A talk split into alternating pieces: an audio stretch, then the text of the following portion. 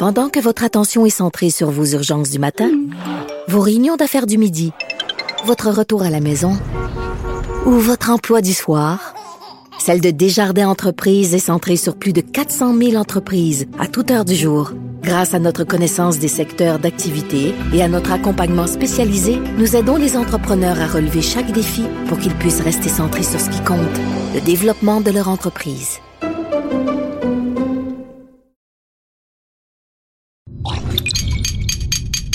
Cube Radio.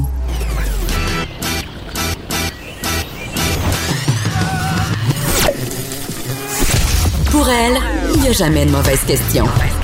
De 13 à 15. Les effrontés. Avec Geneviève Peterson.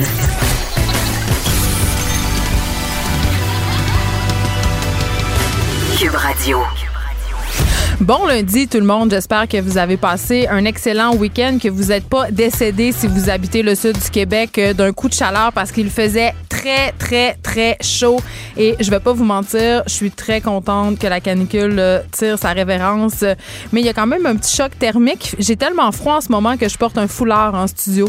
C'est dire le, gap de température entre l'intérieur et l'extérieur, l'air climatisé euh, qui est beaucoup trop forte dans la plupart des édifices surtout euh, dans nos lieux de travail. Je me rappelle quand j'étais étudiante à l'UQAM, qui est juste à côté, l'été, j'apportais mon gros chandail de laine. Donc, euh, c'est un, c'est un, doux souvenir pour moi aujourd'hui d'animer avec mon foulard.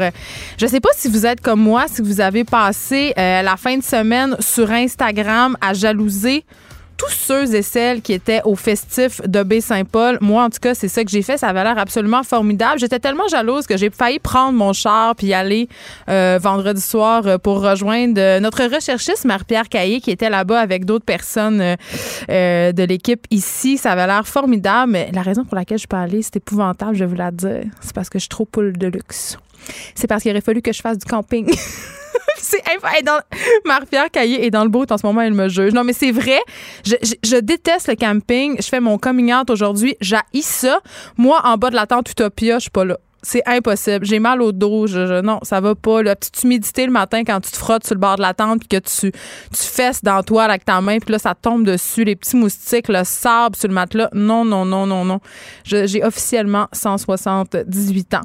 Mais euh, quand même, euh, n'écoutant que son courage, notre chroniqueuse, elle est jetée à camper. Elle sera là aujourd'hui pour faire un retour sur son périple à Baie-Saint-Paul. Et si je me fais à ses stories, elle a eu l'air d'avoir pas mal de fun.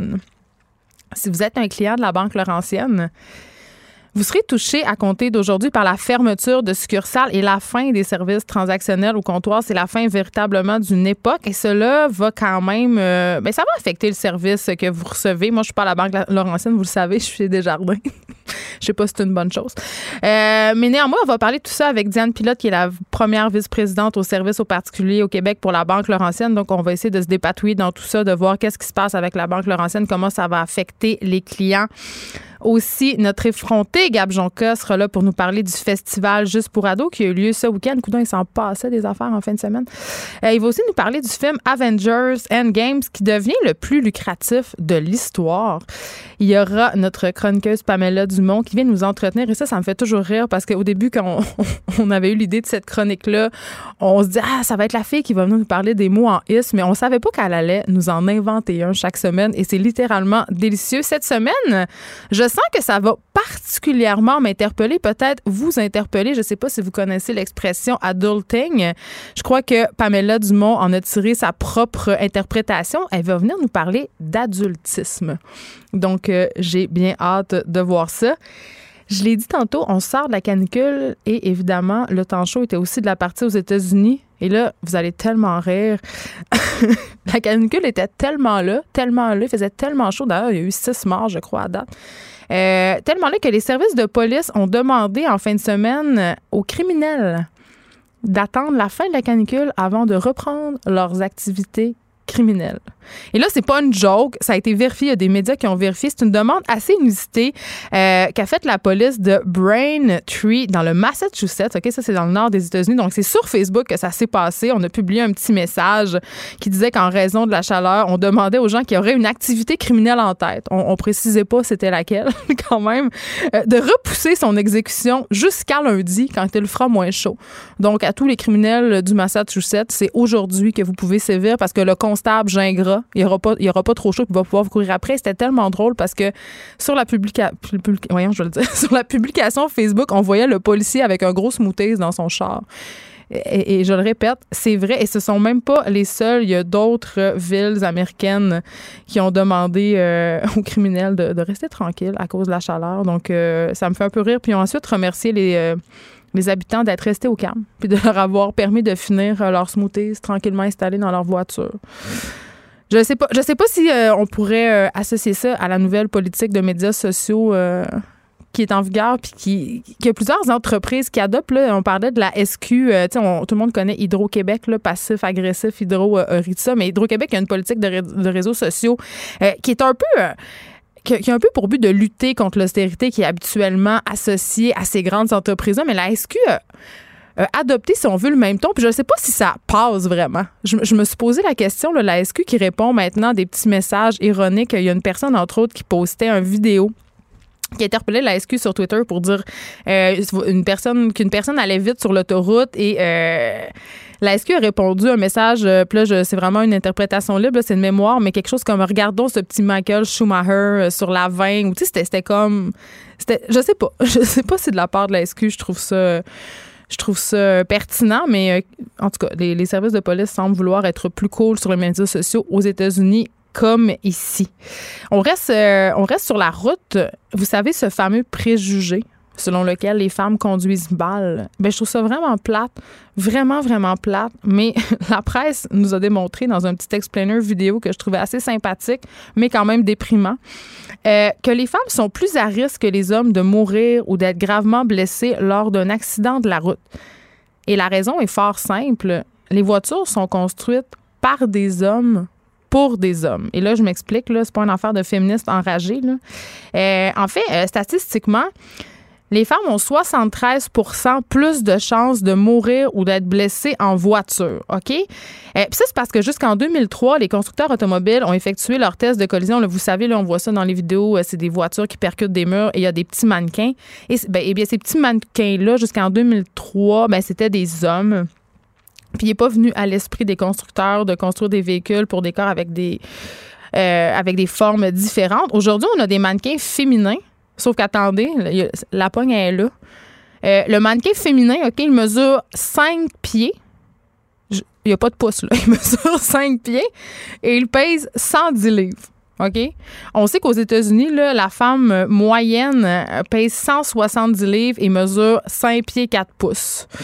Donc, euh, faites le calcul, c'est assez simple. Euh, les tests de collision, finalement, euh, ben, ils sont pas tellement efficaces parce qu'ils ciblent, ils prennent en compte une femme qui mesurerait 5 pieds et peserait 110 livres, alors que la plupart des femmes aux États-Unis et sur la Terre, je dirais, là, ont un poids et une taille différente. Donc, c'est pour cette raison bien scientifique que les femmes, malheureusement, se blessent davantage et trouvent la mort plus que les hommes lorsqu'elles ont des accidents de voiture.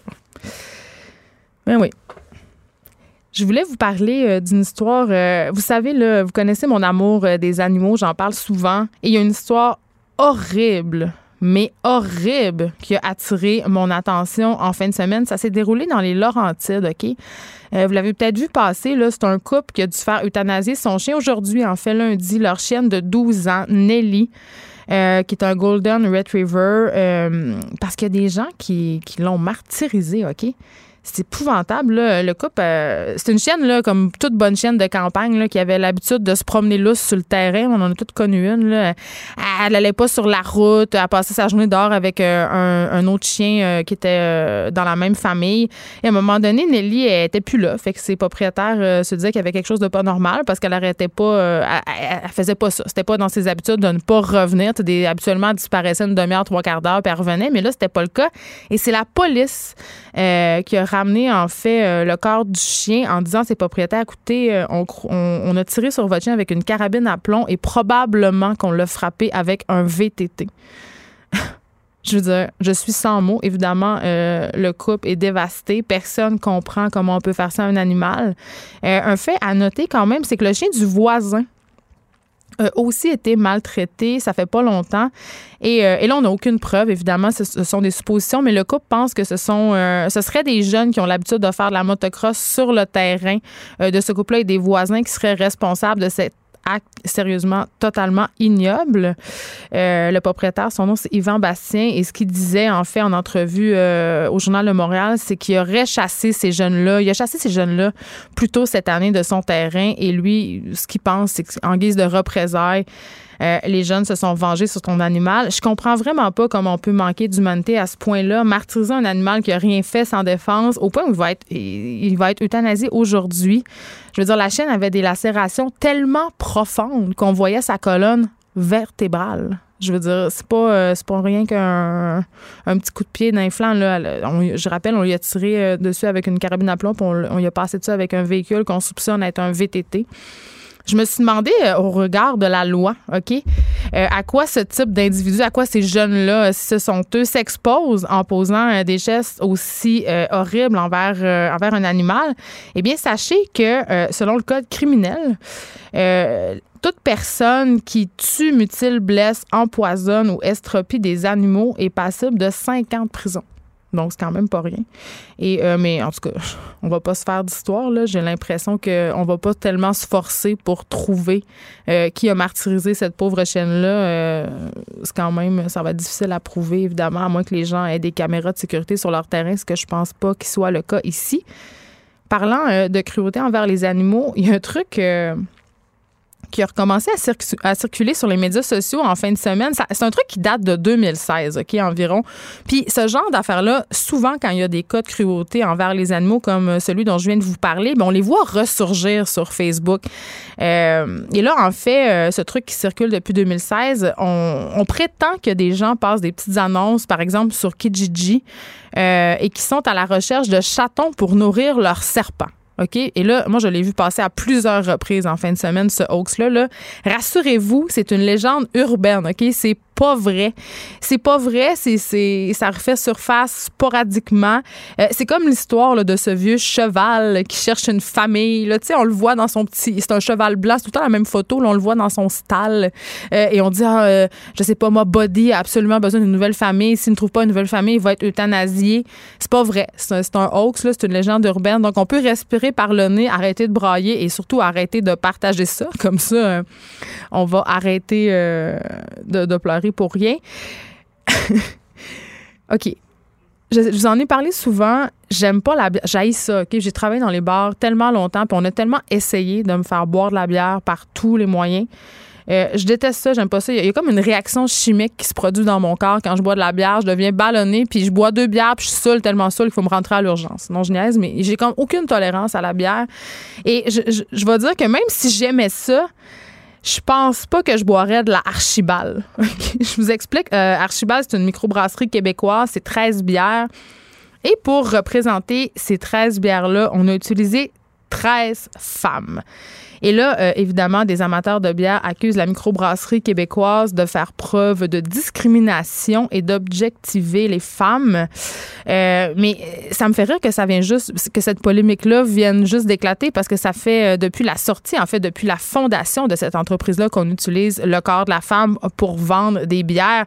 Et j'insiste pour dire que ces femmes-là, ce sont toutes des femmes blanches, jolies et mince. Et tu sais, avec le discours qu'on a en ce moment, avec la discussion qu'on a en ce moment, euh, avec euh, le MeToo, euh, avec aussi l'objectivation des femmes. je veux dire, on est en 2019, ça me surprend toujours encore qu'on utilise le corps de la femme pour faire vendre des choses. Je, je veux dire, c'est vraiment mon oncle, c'est un moyen temps. Ça me fait penser à la pub d'un concessionnaire BMW que j'arrête pas d'entendre dans mon auto. C'est un concessionnaire de la région de Montréal. Euh, le gars qui a acheté euh, une BM discute avec l'assistante vocale parce qu'évidemment, euh, on le sait, les assistants vocaux, ce sont souvent des femmes. Donc, il discute avec l'assistante vocale de son char. et lui dit ah quelque chose comme ah je suis tellement content de t'avoir acheté ma belle voiture, tu es si belle. Et elle de lui répondre mais je suis aussi intelligente. Sérieusement, je en 2019, là, les publicitaires, êtes-vous capable de faire mieux? J'ai l'impression que le propriétaire du concessionnaire et aussi le président euh, d'Archibald euh, a comme appelé son beau-frère. Puis là, ils ont brainstormé. Évidemment, ils ont dû boire un peu de bière. Puis ils ont dit Hey, ce serait vraiment une bonne idée, là, de mettre une femme, là, euh, pour représenter notre produit. Ça s'est jamais vu. sais. Les gens vont s'identifier, vont aimer ça. Puis les gens vont avoir l'impression que s'ils conduisent notre char et boivent notre bière, mais ils vont pouvoir avoir des belles femmes. Tu sais, j'ai l'impression vraiment que c'est ça. Donc, je sais pas, reprenez vos stylos, lisez un peu, euh, allez faire vos devoirs. On s'arrête honnêtement.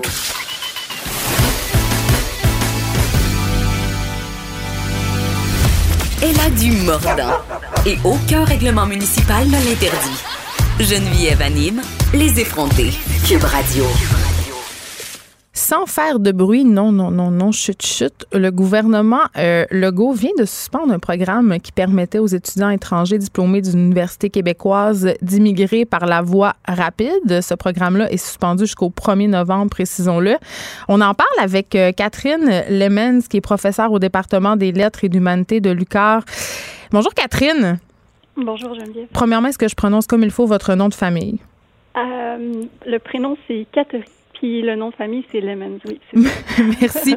Catherine, vous avez fortement réagi à cette mesure du gouvernement Legault sur votre page Facebook le 20 juillet dernier en enjoignant les universités à dénoncer cette mesure-là. Pourquoi? Ben, c'est un, un coup du un, un cri C'était vraiment euh, un sentiment euh, d'une forme d'injustice ou en tout cas une inquiétude sincère euh, par rapport à ce qui était annoncé.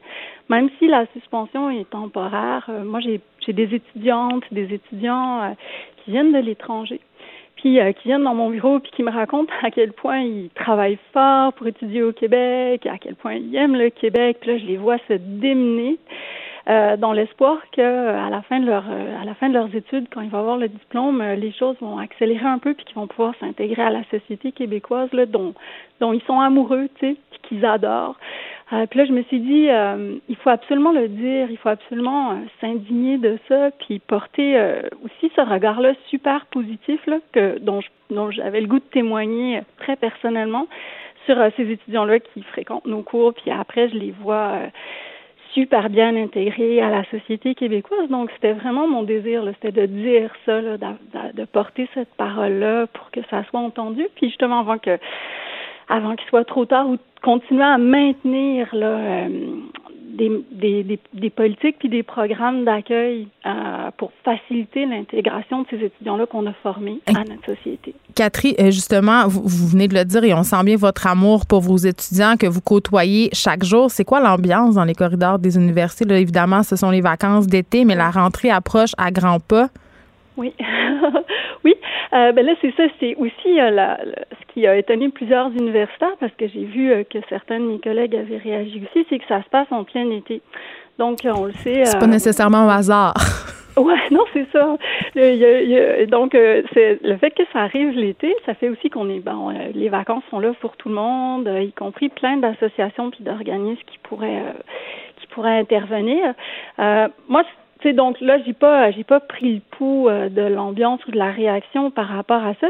Mais moi, je me suis dit, moi, je, moi, je vais, je vais réagir, je vais témoigner de ça avant qu'il soit trop tard, justement parce que moi, j'en rassure des étudiants qui viennent me consulter puis qui me racontent, qui trouvent ça difficile puis qui veulent rester, qui veulent venir vivre au Québec. Puis donc je me disais, il y, a, il y a quelque chose de très très significatif à faire maintenant, tout de suite. Il faut le dire tout de suite, dans l'espoir justement que cet automne, euh, des, des cette politique-là, euh, elle soit reconduite, là, qu'elle soit pas négligée, parce que on l'a vu quand même à travers les années là, qu'il y a une accentuation de certaines difficultés pour les, les étudiants étrangers. Puis je trouve qu'il faut envoyer le, message un peu contraire, à la fois que ces étudiants-là nous apportent beaucoup, puis qu'on a vraiment envie de les accueillir, de les intégrer. Je voyais un article qui, qui, soulignait la nécessité de leur dérouler le tapis rouge. Là, je trouvais ça très beau dit comme ça aussi. Ben, écoutez, oui, mais dans la tête de bien des gens, et moi la première, j'avais ce préjugé-là. Ben, c'est pas nécessairement un préjugé, c'est peut-être des, idées reçues, si on veut. C'est peut-être plus approprié ici.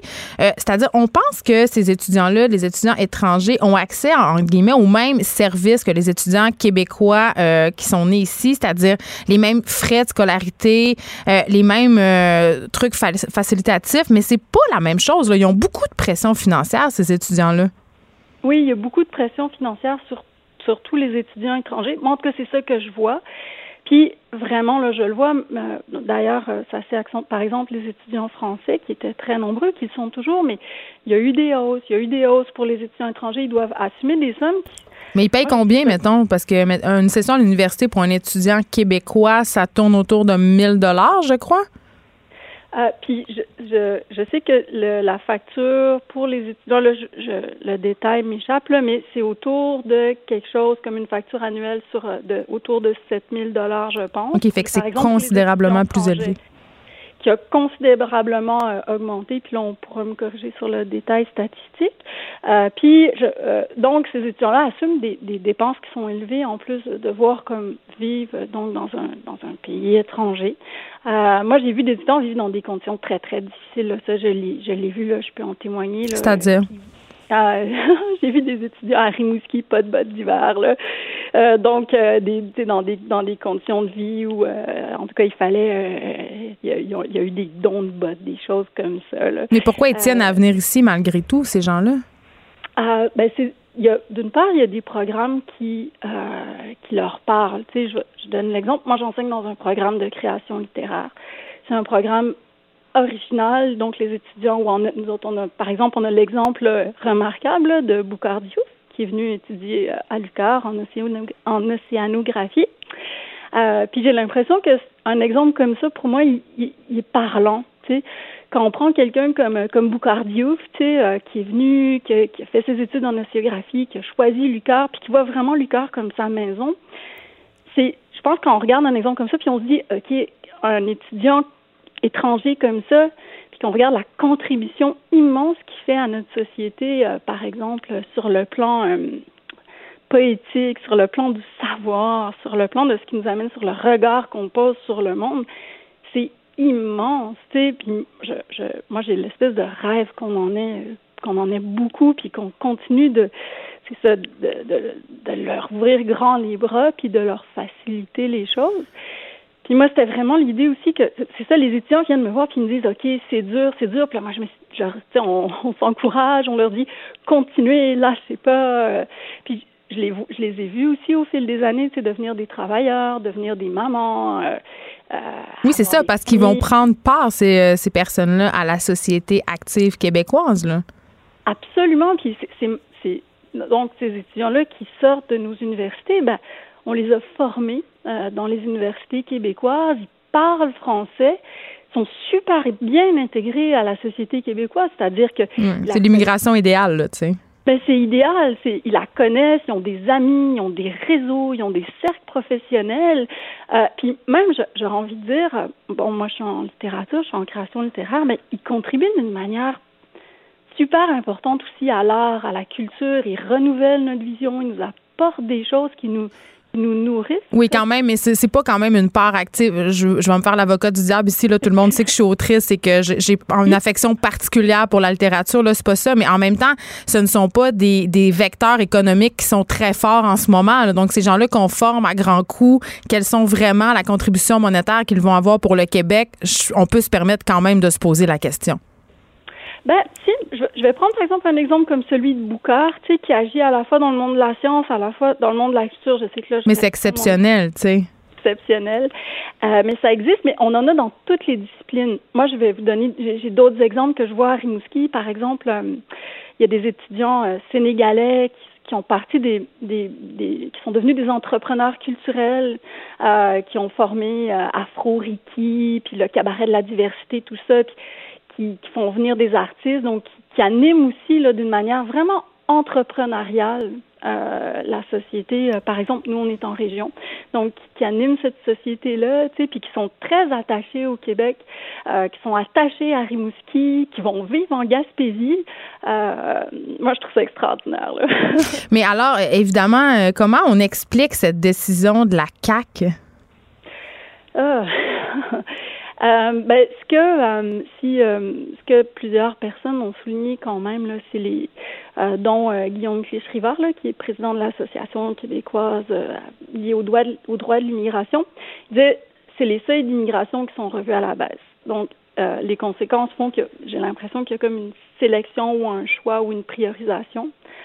Euh, mais quand même, mais quand même, le gouvernement Legault avec la loi 21, quand même, l'immigration, c'est quand même un thème qui fait gagner ou perdre des élections, là. Hein? Euh, et c'est malheureux parce que parce, ça en tout cas, il y a quelque chose de moi qui me qui m'afflige là dans ça, mais euh, cette cette question là qui est devenue une question internationale aussi. Euh, sur le plancher. Puis je, moi, en tout cas, mon désir, c'était surtout de, de, renverser ou en tout cas de témoigner du caractère extrêmement positif de, cette immigration-là. Euh, donc d'aller un peu à l'encontre de, de ce qui peut être porté euh, dans certains discours, parce que moi je la vois de manière positive, je la vois active, je la vois contribuer sur tous les plans euh, de, de, de, la société, euh, cette immigration-là. Est-ce, Donc, euh, est-ce qu'on a peur de l'autre, Catherine Lemens, au Québec? L'autre ben, avec un grand A? Oh. Moi, je pense qu'il y a, une, il y a, un, il y a un désir d'accueil que j'ai toujours vu aussi euh, euh, dans le cœur des Québécois. Euh, j'ai l'impression qu'il y a, il y a une facilité aussi à se rabattre sur la peur, puis je me méfie beaucoup on l'a vu aussi aux États-Unis récemment. Je me méfie beaucoup, beaucoup de cette de cette part de l'autre parce que euh, il y a une grande écrivaine américaine, Toni Morrison, qui écrivait là-dessus, puis qui, on est toujours un autre pour un autre. Euh, mais j'ai l'impression qu'il y a aussi le besoin que les que les que les discours qu'il y a des discours, qu'il y a des prises de parole pour contrer cette part-là, parce qu'elle est activée facilement, cette, cette crainte-là. De, de, de l'autre. Puis des fois, j'ai l'impression que c'est, c'est de la méconnaissance ou c'est de l'ignorance.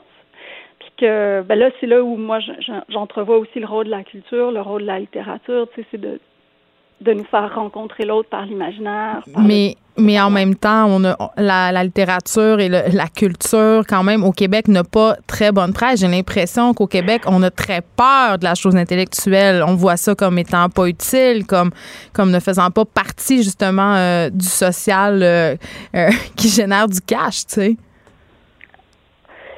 Ben, et, pourtant, je suis pas dans les statistiques économiques, donc je suis moins euh, placée pour, mettons, défendre, mais j'ai quand même vu de la documentation où euh, cette question-là euh, de la valeur de la culture, de la valeur économique de la culture, elle existe. Et, il s'agit juste, j'ai l'impression, d'un travail de, de démystification aussi dans les discours, c'est-à-dire que cette, cette culture-là, elle génère aussi. C'est sûr qu'on a une il y a une méfiance là, il y a, une, il y a puis il y a un anti-élitisme qui est quand même euh, qui est parlant aussi euh, dans le discours ambiant. Euh, mais j'ai l'impression qu'il y a moyen vraiment de démystifier aussi ce, préjugé-là, qui est de la qui est la juste la question de la de la rentabilité. Puis l'autre question aussi, ben, qui est associé à la culture, c'est euh, est-ce qu'il y a juste la rentabilité, tu sais, est-ce que dans, dans, dans, tout le discours sur les sur les, les, les, humanités, sur les lettres, sur les arts, tu sais, il y a une question aussi de du bien vivre, euh, de la qualité de notre vie, de la qualité de notre, notre sur Terre. Oui, de la survie aussi de la culture québécoise, évidemment. Merci, euh, Catherine euh, Lemens, de nous avoir parlé. On rappelle que vous êtes professeur au département des lettres et d'humanité de l'UQAR. Et euh, évidemment, on va souhaiter que cette mesure-là prenne effectivement fin le 1er novembre et qu'on ne va pas continuer de l'appliquer. Merci. Merci. Et puis je dirais en terminant que je trouvais ça particulièrement éclairant, la phrase de cette auteure américaine, et c'est vrai qu'on est toujours l'autre de quelqu'un d'autre. Pensons un peu à ça. De 13 à 15. Les effrontés. Un 120 minutes de radio bien effronté. Gab Jonca ou le gars qui me fait toujours sentir comme si j'avais 178 ans? Salut! Ça va? Là, ça va être pire. ça va être pire parce que tu me parles du festival qui. qui, qui, qui- c'est rare que je manque de mots, mais je sais pas comment le définir. Ben, moi non plus. ça s'appelle Juste pour Juste ado. pour ado. euh, Là, c'est ça, là. Ça a l'air d'être une affaire. Moi, tout ce que j'entends, c'est Ah! C'est des influenceurs, des Ben, petites jeunes filles qui crient. Je- ça se passe, Ça se passe euh, à la place des arts. C'est dans le cadre de Juste pour rire. Quand même. Euh, je sais pas si tu te souviens du, de Carve l'Antigala à VRAC TV. Oui, bien euh, sûr. C'est un peu la même, la version moderne de ça. Donc, euh, c'est des vedettes qui viennent. Jeunesse. jeunesse, qui viennent rencontrer. Les adolescentes et les adolescents qui font euh, la, la file pour les rencontrer. Ils se prennent en selfie. C'est ça. Fait que là, c'est, un peu fucké, là. Moi, pleure, invité. là. Moi, j'étais là. J'ai, défilé sur le. T'es une vedette chez les jeunes? Ben, Ah, c'est pour ça que pas vraiment. J'ai pris genre 10 photos. C'était vraiment gênant versus comme toutes mes autres. Oh. genre tout le monde. Imagine comment j'en aurais pris zéro. C'est déjà ça, mieux que tu sais. moi. Fait que là, tu t'arrives là, ils t'embarquent sur scène, ils, disent ton nom, yeah. Fait que là, tu descends, puis là, t'es comme dans une espèce d'enclos. Littéralement, là. Puis Ben ouais, y y il y a des milliers d'enfants et de, de jeunes qui sont autour de toi, puis là, tu te promènes. C'est quoi l'âge moyen, mettons, tu dirais? Euh, entre 10 et 16 ans. OK. Fait que vraiment des ados avec des, leurs des parents personnes tout. aussi, là. OK. Ouais. Fait que là, tu te promènes, puis tu signes des autographes. Tu, euh, tu- moi, j'ai signé des souliers, des casquettes. euh, tu prends des photos. Tu euh, jases. Moi, tu sais, moi, je, je, je suis plus vraiment dans mon prime, comme je le dis souvent. Fait que j'ai pris plus de temps de, de jaser avec les gens, vu que je suis pas comme euh, Catherine, euh, qui a gagné Occupation Double, qui a, elle a pris euh, peut-être 2000 selfies avec des jeunes. Qui, qui t'a croisé là-bas? Puis là, évidemment, c'est pas tout le monde qui connaît les influenceurs puis ces gens-là. Donc, c'est qui les plus populaires qui faisaient Euh, hurler le plus le monde? Les gens d'Occupation Double. Ah, pour vrai? Ouais. Ah, je suis découragée. Moi aussi Pourquoi? un peu. Mais moi, je sais- pas. Je sais pas. Euh, c'est, tu sais, j'étais comment? Il y, a des- il y a des humoristes, eux autres, qui, qui travaillent. Il y a très monde qui ont un vrai talent. C'est ça. Puis eux, c'est comme. c'est vrai. ça, c'est, un problème que je trouve avec Juste pour Ado. C'est, tu sais, ils t'appellent sur scène. Puis là, tu sais, ceux qui sont moins connus, les gens crient moins. Fait que c'est un moment, ça peut être po- potentiellement très gênant pour la Oh personne. C'est humiliant. C'est comme C'est très humiliant. Hunger Games. Un peu, tu sais. Mais c'est ça, c'est quand même assez. euh, je- moi, je, tu sais, je me sens pas vraiment euh, à ma place là-bas, nécessairement. Je suis juste allé parce que, si je peux faire euh, plaisir à quelques, quelques ados euh, par ma présence, je suis allé, mais c'est pas pour le. Il y a quand même des pas pour faire artistes. du réseautage que je suis allé là-bas, tu sais. Non, c'est pour te montrer que t'es plus dans ton prime, comme tu dis. Mais il y a ça. des artistes quand même plus mainstream, plus connus par l'ensemble de la population. Là, je pense autres- Redding oui, était m- là. ben, qui a joué dans Fugueuse, hein, ta série préférée, Fugueuse. Yes. Euh, Mariana Mazza. Ludovic Bourgeois, le fils de, Oui. de Patrick. C'est vrai. Une, une grande star. Oui. La voix. Santé. Ben oui, c'est tout ça. Euh, Kevin Raphaël, euh, quand même, Ah euh, qui est notre gars de sport, qui est très, Mhm. très nice. Mais euh, évidemment, ben c'est ça, les- la grande gagnante d'Occupation Double, Grèce, Catherine Paquin, sa meilleure amie, Annalise Desilets. Yes. Alanis. An- Alanis. Alanis. Ouais. Qui font, euh, qui nous entretiennent de, de contenu euh, Instagram et YouTube. Sponsorisé. Pas mal, hein? Fait que C'est c'est-tu, c'est-tu pas mal ça? C'est-tu comme une espèce de gros festival de la commandite? Puis Euh, ben, pas vraiment. C'est vraiment plus faire triper les jeunes là, qui peuvent rencontrer les. c'est le fun. Ouais, c'est le fun. C'est un beau moment. C'est, c'est, tu sais, moi, comme je dis, j'étais pas sollicité beaucoup, fait que c'était correct, mais pour les personnes qui euh, prennent, euh, comme je dis, plus que 150 selfies, là, c'est. Il y avait mon collègue Vincent être, qui était là aussi, euh, l'idole des jeunes. Ah oui? ben là, il était là pour salut bonjour. Ah. Mais tout le monde, je pense que c'est une bonne vitrine de promotion et évidemment pour aller chercher une clientèle plus jeune puis les amener à Mhm. consommer les contenus plus traditionnels parce qu'on sait qu'ils sont tous sur euh, les Instagram. Ben oui, Ils connaissent ça. plus rien. Non, c'est genre, ah, toi, t'as beaucoup de likes, fait que je t'aime. C'est un peu ça. Ouais. Euh, ce matin, j'ai eu une discussion assez, euh, assez déprimante avec euh, mon enfant de 12 ans Ouais. sur. euh, oui, oui, sur le. Parce qu'elle me disait, euh, Maman, est-ce que tu vas parler euh, du festival juste pour ados à ton émission? Parce que c'est vraiment hot, puis j'aurais aimé ça y aller, euh, Ah. faire des selfies. Puis là, je trouvais, ça- je trouvais ça un peu. je- mais en même temps, je me, je me trouvais un peu ma tante de juger ça parce que je- moi, la première, quand je suis dans Non, un endroit ça, que je trouve t'sais. cool, je me selfie, là. Ouais, mais c'est ça. Puis tu te mets à leur place. Tu sais, si t'as à, à 16 ans, à 14, 12 ans, Non, c'est cool. tu pouvais voir tes idoles. Hey, moi, je voulais cool, aller au show des bébés et au show de Marjo. Ben, c'est ça, Incroyable. Bon, donc, euh, on a réglé ce cas-là. Ça va revenir l'année prochaine. Je- Euh, j'o- J'ose espérer. Tu vas peut-être prendre neuf photos, lui de 10, étant donné Ouais, que ton Mais street à cred va à- à baisser moins de que plus je en plus. à devenir plus populaire grâce à Cube Radio. Grâce hein, aux effrontés, grâce aux euh, effrontés. notre grande fanbase âgée de 13 à 17 ans. Ben oui, ben oui, hein. Salut la gang. OK. Je disais en début d'émission que tu nous parles d'Avengers Ouais. Endgame qui devient le film le plus lucratif de l'histoire. De tous les temps, c'est un, un record euh, historique qui a été battu en fin de semaine euh, pour l'industrie du cinéma. Euh, on se rappelle que c'était Avatar qui avait le titre du film le plus lucratif de tous les temps jusqu'à Arc. hier. Est-ce que tu as aimé ça, Avatar? Euh, j'ai pas aimé ça, j'ai pas détesté ça, mais. C'est je- ça, hein, c'est comme un film d'avion. C'est ça. Tu l'écoutes une fois, puis c'est. Dans l'avion. C'est ça.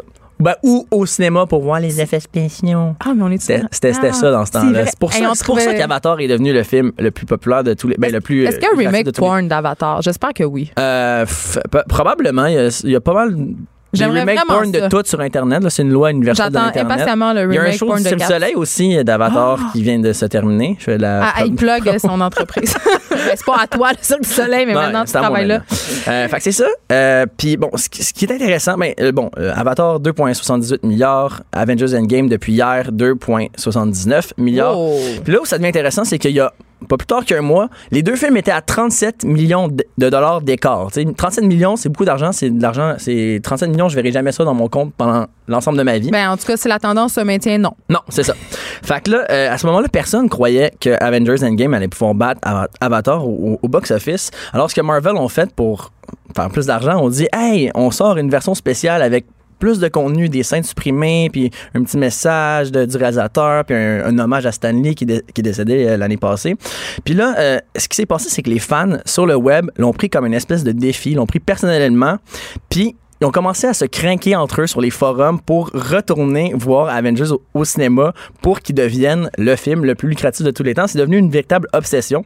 Et je plaide coupable parce que j'ai moi-même organisé une séance de groupe pour retourner voir Avengers le mois passé avec une gang d'amis. Mais bon, à ma défense, c'était purement pour le plaisir. Moi, c'est un film que j'ai beaucoup aimé. C'est un film que j'avais vraiment hâte de voir. Fait qu'on s'est ramassé une, Est-ce une que ça a été bien personnes. reçu euh, par, euh, par la critique, ce film-là? Euh, semble- relativement bien, Ouais. je pense. Mais tu- Il y avait beaucoup de geeks déçus. là. Mais ça, c'est ça. À chaque fois, il y avait ça. beaucoup de geeks déçus, mais il y avait encore plus de geeks qui étaient pas déçus. Ils Moi, étaient je- contents. Je trouve que c'est un film très, très, très satisfaisant. Et réussi. Euh, fait que là, bon, pourquoi euh, vouloir faire d'A- d'Avengers le film le plus lucratif de tous les temps? Parce qu'à la fin de la journée, le message, ça reste euh, donnons plus de notre argent à une compagnie qui est déjà très, Multimilliardaire. très, très, très, très riche. Oui.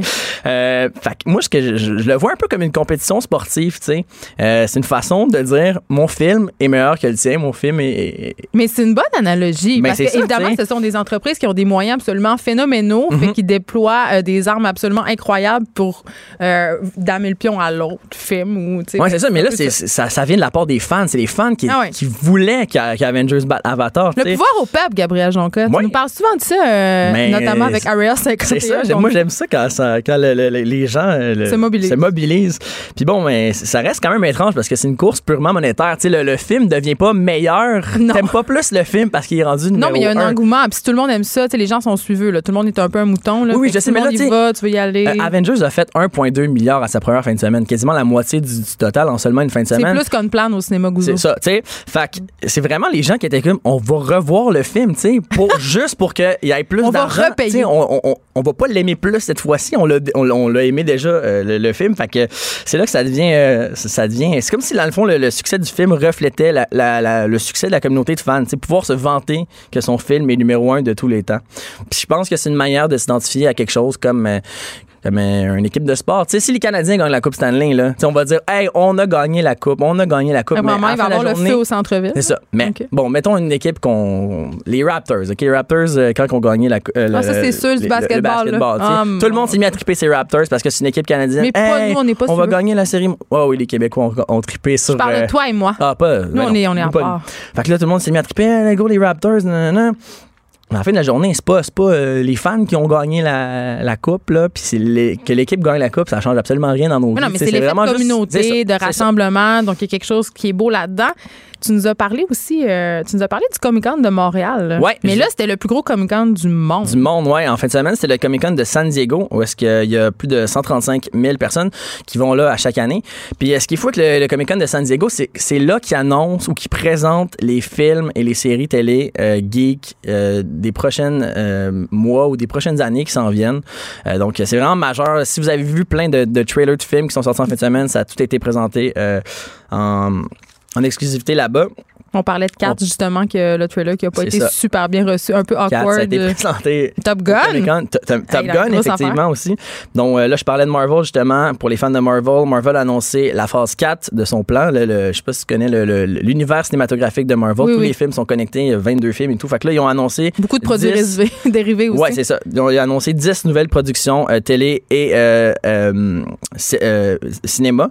Là, Disney Plus s'en vient, là, un genre de Netflix, mais euh, Oui, qui concurrence. Netflix. avec Netflix. Fait que là, ils ont annoncé euh, plusieurs films, notamment le quatrième film de Thor, euh, avec le premier personnage Ah. LGBT. euh, de l'univers euh, Marvel qui va être là-dedans et un retour de Nathalie Portman aussi qui jouait dans les autres euh, autres épisodes et cette fois-ci elle va incarner le dieu de la foudre version féminine donc ça va être assez intéressant à voir il y a également le film Les Éternels qui va mettre en, en vedette Angelina Jolie qui est une, une nouvelle acquisition dans le MCU c'est un peu comme un, un pool de hockey tu sais, on- Un peu, ouais. puis aussi euh, un reboot de Blade, le- la trilogie de films euh, de chasseurs de vampires qui était incarnée par. euh, Est-ce qu'on est capable de Wesley faire des Snipes. nouveaux films, mettons?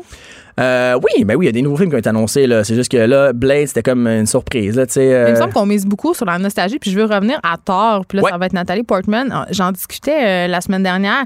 Est-ce que ça fonctionne vraiment? J'ai l'impression que les grands studios bénéficient vraiment de profitent, entre guillemets, de l'air du temps pour euh, faire des films qui euh, satisfont, si on veut, euh, les revendications des gens en ce moment. Ben oui. Mais est-ce que ça marche? Parce que j'ai l'impression qu'on fait juste plaquer une recette au lieu d'inventer euh, des nouvelles histoires et de faire des scénarios qui conviennent à des personnages féminins ou à des c'est ça, personnes c'est- au, au lieu de refaire des. On pourrait comme Essayer de créer du parce que nouveau. ça marche stock. pas vraiment parce que tu sais on a au- euh, Ocean's 12 c'est un bon exemple de ça Mhm. on a Ou, euh, juste Ghostbusters. c'est ça on a juste mis des filles puis ça c'est un flop monumental les gens aiment pas ça Parce que c'est- c'est comme. c'est- c'est- comme tu prends un, un truc puis tu le, que, que- qui est aimé par tout le monde puis tu le modifies fait que c'est plus exactement ce que James. Bond aussi avec euh, le nouveau personnage euh, qui va être une, une femme une actrice jamaïcaine dont j'oublie le nom une femme noire. Euh, c'est sûr c'est un nouveau personnage mais c'est difficile de rivaliser avec des personnages qui sont aussi mythiques. Mhm.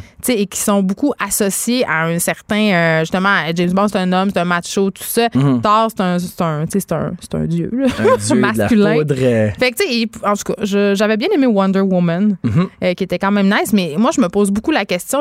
Puis c'est comme un peu les entreprises qui font du millage sur justement, tu comme Gillette et tout ça, Dove, Mhm. qui font du millage sur les causes sociales. Je trouve qu'au cinéma, ça s'applique aussi. Ouais, oui, Tant ben, coupent, je sais pas si c'est une bonne ou une mauvaise chose. Pour le cinéma.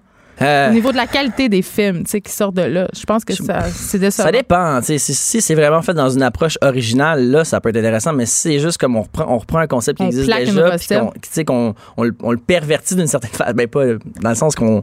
Tu sais, les gens ont, ont l'image dans la tête de, de ce personnage-là. Puis là, on vient juste comme. Non, non, on le change. on sait que les geeks sont, sont vraiment, vraiment. Piqués. Voilà, c'est ça. Là, là, c'est- tu sais, Thor, c'est cette personne-là, puis il faut, c'est ça, ses caractéristiques. Puis, tu sais, on l'a vu avec le Seigneur des Anneaux, puis ça, des, des tollés pour des détails. Ouais, C'est pour ça que je, je questionne souvent ces initiatives-là de la part des studios. Bref, Bref, c'est ça. Sinon, on au Comic Con de San Diego, on a aussi annoncé un nouveau Terminator qui va être une suite euh, directe au Terminator 2 avec euh, nostalgie, le- le- la distribution originale, même le petit gars. qui Edward Furlong? Qui, qui jouait, ouais. Il, est- Wow! il est rendu, euh, il est rendu plus baquet, hein. Euh, c'est pas moi qui ai dit ça, espèce de grossophobe. Sinon, il y a aussi une série Star Trek avec euh, Jean-Luc Picard, euh, Patrick Stewart, euh, une série Netflix qui s'appelle The Witcher, qui pourrait être potentiellement un successeur à Game of Thrones. Eh Ainsi mon Dieu, la barre est haute. Vraiment? Game of Thrones. Ah ouais, c'est ben je veux dire ça prend un successeur en, en termes de télé fantastique et là The Ouais. Witcher le trailer était quand même assez impressionnant donc on va laisser sa chance au coureur et aussi le film la suite du film It avec le clown Pennywise. Moi, là, ce film-là, là, c'est le film qui me fait le plus peur au monde. OK, je l'avais écouté en cachette. On était en vacances en Floride avec mes parents, puis ils écoutaient ça à la télé américaine, puis je comprenais rien. J'avais juste levé ma couverte, puis j'avais eu la vision du clown dans les goûts, et j'ai pas dormi de la nuit. Pendant deux ans, il y avait un clown dans ma chambre, je l'ai fait enlever. Tu parles du euh, le, le vieux It ou le, Le, vieux hit, le vieux, vieux hit. Là, Je le- trouve ça bizarre que le film qui est sorti il y a deux ans. Non, non, celui-là, comme- j'ose même pas le voir. Ah, c'est assez, assez terrifiant. Euh, fait que là, le 2 a l'air encore plus, euh, plus terrifiant. Elon Musk et l'intelligence artificielle Ouais, en deux on minutes, on mon a-tu cher. le temps pour un ça? petit deux minutes. Oh my god, ok. Euh, dans le fond, euh, Elon Musk. Oh my God! Je pensais pas qu'on allait se rendre là.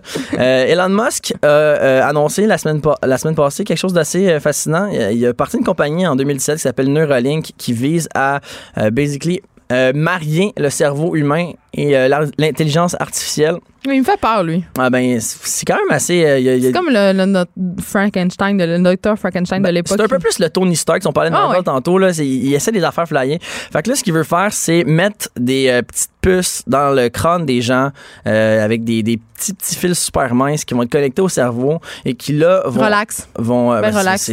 c'est- pas dangereux pantoute euh, puis qui là vont envoyer des ils vont transmettre les, les- les signaux électriques du cerveau à une espèce d'oreillette un peu comme un appareil auditif placé derrière l'oreille qui euh, va ensuite transférer ça à un ordinateur qui va transformer ça en action eux, ce qu'ils visent à faire avec ça, c'est de pouvoir rendre plus euh, d'autonomie aux personnes euh, qui ont perdu l'usage de leurs membres. Mettons, euh, quelqu'un en chaise roulante pourrait euh, faire bouger avec sa pensée. Ouais, Exact. Ben, pas la, sa pensée, là, mais Ben, on comprend. là. littéralement. Ouais, Ben, ouais. C'est quand même ça. C'est quand même ça. Sinon, euh, plus pour peut-être les gens. Mais ça serait formidable. euh, Ben oui, ils veulent aussi appliquer ça dans, une, dans un usage de tous les jours pour les gens. Sauf que Steve Waterhouse, notre chroniqueur spécialiste en cybersécurité, trouverait sûrement Non, que c'est épouvantable. c'est vraiment, tu sais, c'est comme si c'est une application iPhone qui contrôle ça, c'est quand Non, même. Ça peut mal aller. ça là. peut Ça peut mal aller, faire euh, comme dans iRobot. se faire voler ses données bancaires par Desjardins, c'est plate, mais se faire hacker ton cerveau, Ben, c'est encore pire, je Oh pense. mon Dieu, c'est comme on, on- on vit de plus en plus dans un univers de science-fiction, c'est Gabriel. c'est Black. Mirror, la vie. Tu vas revenir lundi prochain, nous entretenir? Ouais. Merci beaucoup, on s'arrête un instant.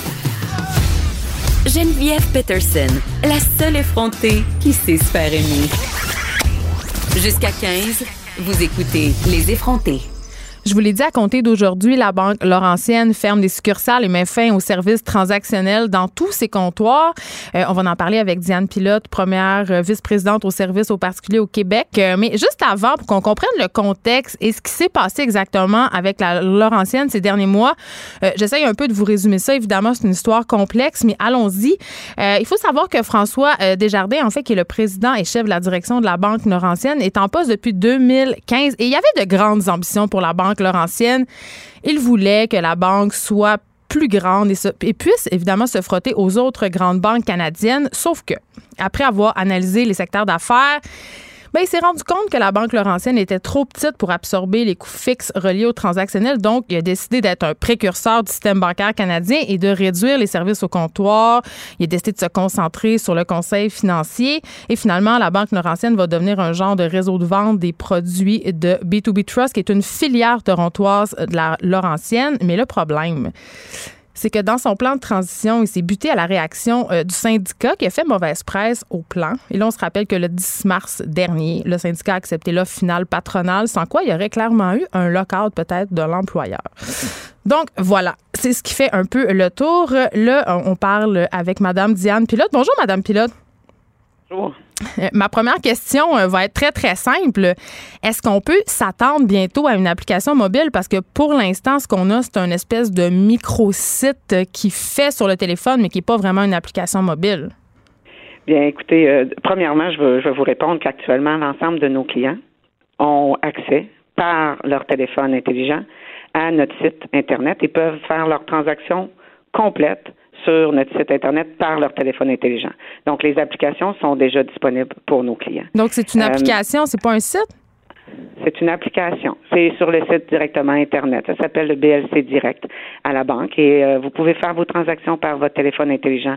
Mais au-delà de ça, le modèle de François Desjardins est bien au-delà de, du numérique. Le modèle qu'on met en place aujourd'hui est une approche beaucoup plus humaine du service et de l'accompagnement à nos clients. Bien, je trouve ça quand même étrange que vous me parliez euh, d'approche humaine quand on sait qu'il y a beaucoup de personnes qui n'ont pas Internet. Il y a des gens, et là, je pense entre autres aux personnes âgées ou aux gens qui ont différentes limitations, pour qui c'est excessivement difficile de faire des opérations en ligne ou au guichet automatique?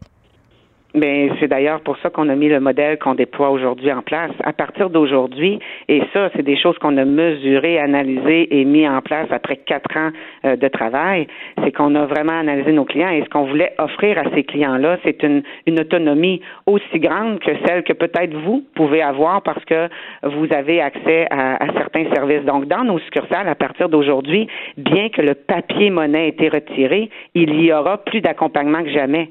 Chacun de nos clients aura accès à, à un individu en succursale dédié à la- à l'accompagner dans la transaction qu'il est venu faire, qu'elle soit complexe ou moins complexe. On va l'accompagner vers les guichets, tant aussi longtemps que notre client, guichet, BLC direct, comme je vous nommais tout à l'heure, certaines activités de dépôt direct, débit direct, qui sont pas toujours connues par tous, qui ne demandent pas d'avoir Internet à la maison ou d'être des gens de, de technologie avec beaucoup d'habilité. Donc, on aura de plus en plus, notre temps sera consacré en succursale réellement à accompagner nos clients, soit pour leurs transactions bancaires ou soit pour leurs services financiers. Ce que je comprends, c'est un peu le même modèle que certaines épiceries euh, aux caisses automatiques. Il y a des préposés pour nous aider à faire notre épicerie.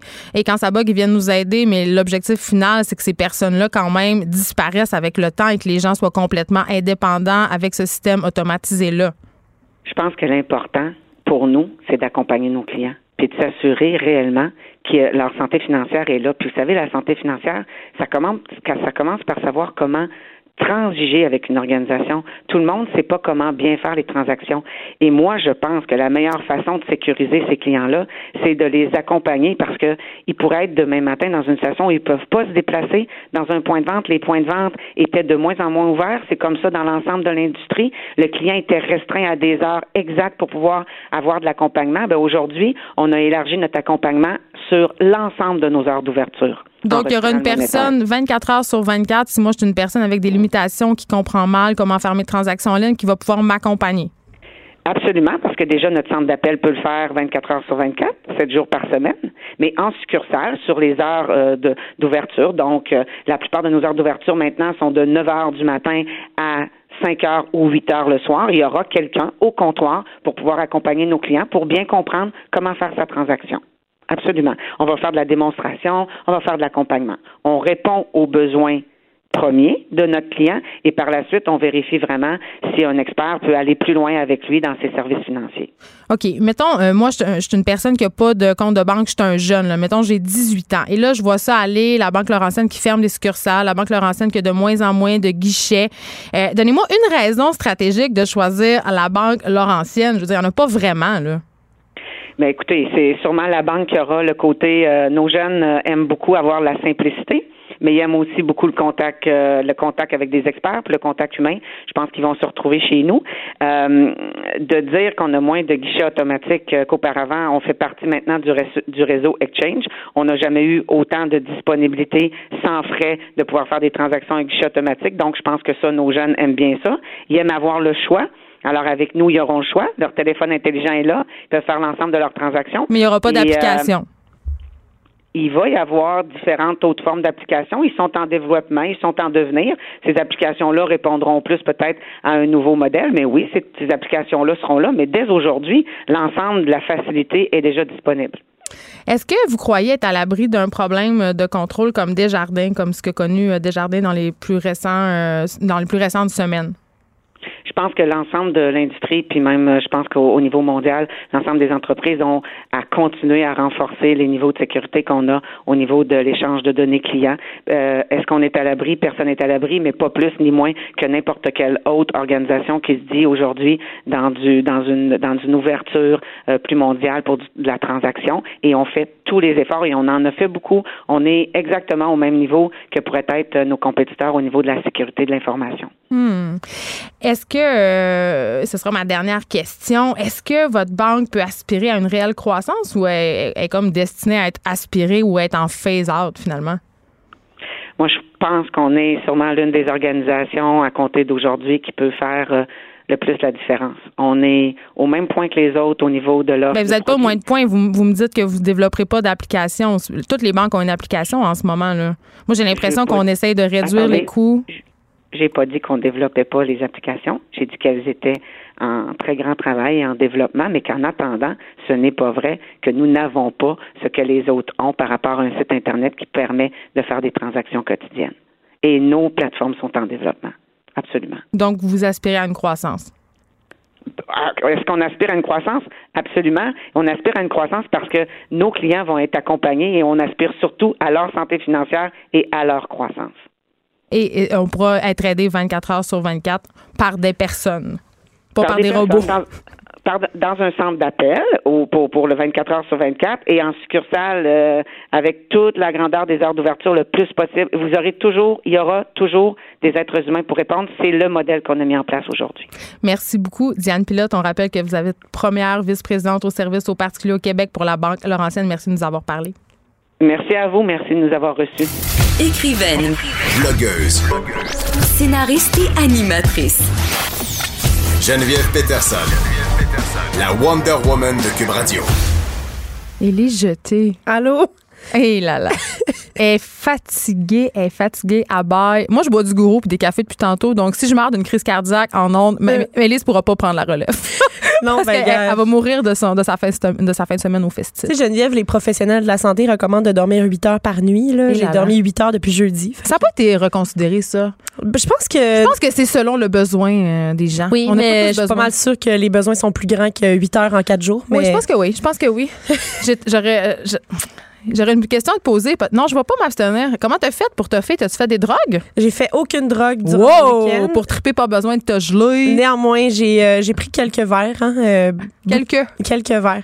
Il y avait un bar clandestin cette année au festif de Baie-Saint-Paul euh, qui était comme qui ouvrait quand les autres bars fermaient. Mais c'était-tu clandestin, clandestin? C'était juste- clandestin. Oh, Oui, c'était clandestin. là, t'en puis- parles à la radio. Oui, j'en parle, j'en parle à la radio. Bravo. Des fois, il faut parler, il, fait- il faut sortir les choses, il faut faire sortir le- la vérité. Hmm. Et euh, C'était-tu dans le garage du curé? non, c'était pas là malheureusement. J'aurais aimé ça, ça aurait été d'autant plus excitant. Euh, ce bar-là euh, servait des shooters très très très puissants en alcool, mais aussi en en wake up. Il y avait comme du café dedans, puis c'était très très concentré. Gars. Fait que c'est pour- mais ça a bien marché. Ça m'a aidé à garder euh, le cap toute la fin de T'as semaine. passé au travers. En tout cas, moi, j'ai suivi euh, beaucoup de tes euh, stories Oui. et euh, je dois dire que plus ça avançait dans la journée, plus ça devenait très divertissant. Oui, hein? C'était Ouais, divertissant. Il y avait des, de il faire, y avait des euh, gens chauds d'ail. Oui, il y avait du chaud d'ail. J'ai le goût de te faire un compte-rendu chronologique de mon week-end. Euh, on a commencé la fin de semaine avec quatre heures de route hein, qui nous sépare de Baie-Saint-Paul avec un arrêt au Art de Sainte-Anne-de-Beaupré pour acheter tout ce qu'on avait oublié. Euh, parce que le Art de Sainte-Anne-de-Beaupré, hein, c'est un arrêt incontournable. Moi, c'est là que je vais à chaque année. Je te comprends. Oui. Ensuite, euh, une fois à Baie-Saint-Paul, le premier show qu'il y avait, c'est Luc de la Rochelière qui fait sa tournée pour les 30 ans de l'album Amer America. Ça, ça rajeunit personne, surtout que l'album est sorti l'année de ma naissance. hein. Et là, euh, c'est Hey, c'est ça. quand même, hein? Non, vraiment pas. Sa voix euh, a pas changé, son band non plus. Euh, Les mêmes boys qui ont participé au disque il y a 30 ans étaient tous sur scène. Euh, mais là, ils, ils sont là dans une toute autre industrie de la musique, ce qui est assez intéressant à voir. On les entendait discuter sur euh, qu'est-ce que c'était il y a 30 ans, puis qu'est-ce que c'est aujourd'hui. Donc, il y avait une belle discussion sociale sur la musique aussi sur scène pendant le spectacle de Luc. Il a parlé aussi de Gérard Cyr, qui est son claviériste, puis euh, il a dit qu'il s'était pas parlé depuis 25 ans quand il l'a rappelé pour faire le, le, le revival de Amer America. Chicané. D'après moi, il y a eu Bisbee. Il l'a pas dit de même, mais moi, je me suis dit, ah, il a dit Moi, juste parce que tu as utilisé le mot bisbee, je suis contente. J'adore ça. Ensuite, euh, sur la scène extérieure principale, on avait les louanges dont on a beaucoup parlé la semaine On l'a dernière. beaucoup louangé. On l'a louangé. Hey, je m'excuse, je suis Elle désolée. l'a fait. Je, je savais pas qu'elle allait le faire. Je- J'ai pas peur de rien. On en a parlé la semaine dernière parce qu'il fait partie de la courte liste du Polaris. Euh, il a pris une, un, il a pris un step, on dirait. J'ai vu euh, beaucoup son spectacle durant l'année qui vient de s'écouler. C'était énergique au, au festif, c'était sensuel même, Geneviève. C'était groovy. Euh, il jouait avec le pied de micro en dansant du bassin là. Euh, se- le Mick Jagger des pauvres. oui, puis il se faisait un pro- son propre limbo là avec son euh, son pied de micro. Moi, Il avait dû consommer des shooters du black clandestin. il y a des bonnes chances. Et là, le public connaissait toutes les paroles. Puis Vincent Ah. Roberge était très reconnaissant. Il arrêtait pas de dire aux gens qu'il était content de ça. Et sur la grande scène, tout de suite après lui, il y avait Qualité Motel. C'est la version DJ de DJ 7 de Mister Valeur. Quelqu'un me texte pour me dire qu'on voyait la forme de son pénis dans son pantalon. Ben, quelqu'un texte ça, mais cette personne-là a raison. Euh, Geneviève, je, je, peux- je peux pas dire le contraire. Euh, Je trouvais ça important qu'on en parle. il y avait de la femme émoustillée en, en avant de la scène, je vais te le dire. Là. On se cache- pas la vérité ici euh, sur Cube Radio. voilà, donc, Qualité Motel par la suite, hein, la version DJ 7 de Mister Valère. Euh, euh, C'était incroyable comment ça faisait danser tout le monde. Ces gars-là, ils réussissent à mixer un beat électro avec Allegria et la tune Party de gars de Mixmania. Et là là, ah, C'est- quand même euh, c'est un vaste programme. C'est un vaste programme, donc beaucoup, beaucoup de gros hits keb mélangés avec des beats dansants. Il y a eu, ils ont fait venir des gens sur la scène également pour, pour chanter sur leur beat, Des notamment les louanges et revenus, euh, le temps d'une chanson. Et euh, cette première journée euh, s'est poursuivie donc avec le retour de la Pâte à Rose qui fête les 10 ans de son euh, album homonyme. Ils l'ont sorti en vinyle au mois d'avril et là ils font une petite tournée pour accompagner tout ça. Et à minuit, la première journée s'est terminée avec un peu de mélatonine naturelle, le beau piano d'Alexandra Streliski. Pas- Je dis pas de la mélatonine naturelle parce que c'est endormant, mais parce que bon, il était minuit, c'était euh, dans un parc qui faisait noir, il y avait des projections sur un mur derrière elle, ça se reflétait sur l'eau. C'était assez spécial, mais tu sais, j'ai entendu 18 personnes ronfler, mais c'était vraiment pas à cause que c'était plate, tu sais. C'est bien le- que tu le précises quand même. non, non, c'est ça, tu sais. Et, euh, tu sais, elle est excellente, elle est magnifique, mais c'est vraiment dû au fait que, tu sais, piano dans le noir à minuit, qu'est-ce que tu veux de, de mieux pour euh, une petite sieste? Ben, surtout quand t'as dormi euh, pas beaucoup d'heures en C'est beaucoup ça. de Ben, on est juste la première journée, là. Et là, c'est Oui. ça. Là, théoriquement, on a tous bien dormi. Oui. Là, le lendemain, je suis allée faire une entrevue avec Dumas, qui, euh, pour- qui m'a parlé de son show qui avait lieu le lendemain. Je l'ai pris à l'avance, lui. Steve de son petit nom. Steve, de son prénom, hein, le bon Dumas. Je vous laisse entendre sa description de son show parce que j'ai fait une petite entrevue avec lui. Je réalise un peu euh, un, un rêve au festif. Je l'ai fait quelques fois cet été. Puis, euh, dans le fond, je me suis vraiment inspiré justement des DJ, puis des, euh, des- des- écoute, la, la culture un peu dansante, party, tout ça. Fait que oui, au festif, c'est ça que je fais là demain. Le show est tard, il est à minuit 45. Ça fait une semaine et demie que je m'entraîne intensément. Je suis en tournant à Gaspésie. J'essaie de me coucher de plus en plus tard, puis de me lever de plus en plus tard pour arriver au festif, puis être vraiment... euh, ouais, c'est ça. C'est mon premier show aussi, mon premier festival dans la quarantaine aussi. Fait que là, écoute, euh, je, m'entraîne, euh, je m'entraîne, puis je me dis, bon, cet, cet atterrissage-là au festif, c'est un petit pas pour Dumas, mais un grand pas pour les quadragénaires. mesdames et messieurs. OK? Tu Mais il y a beaucoup, si ça peut te rassurer, il y a beaucoup de quadragénaires ici. Ouais, OK, OK, parfait. Non, mais tout le monde t'a invité. Oui, oui, c'est ça. mais euh, là, euh, tu dis quarantaine, mais tu dis aussi euh, quand même 20 ans de carrière.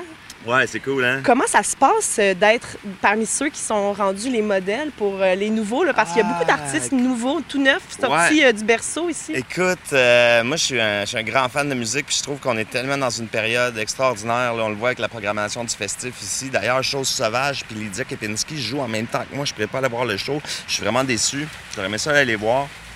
Euh, tant mieux si, euh, si j'ai laissé ma trace, mon influence, etc.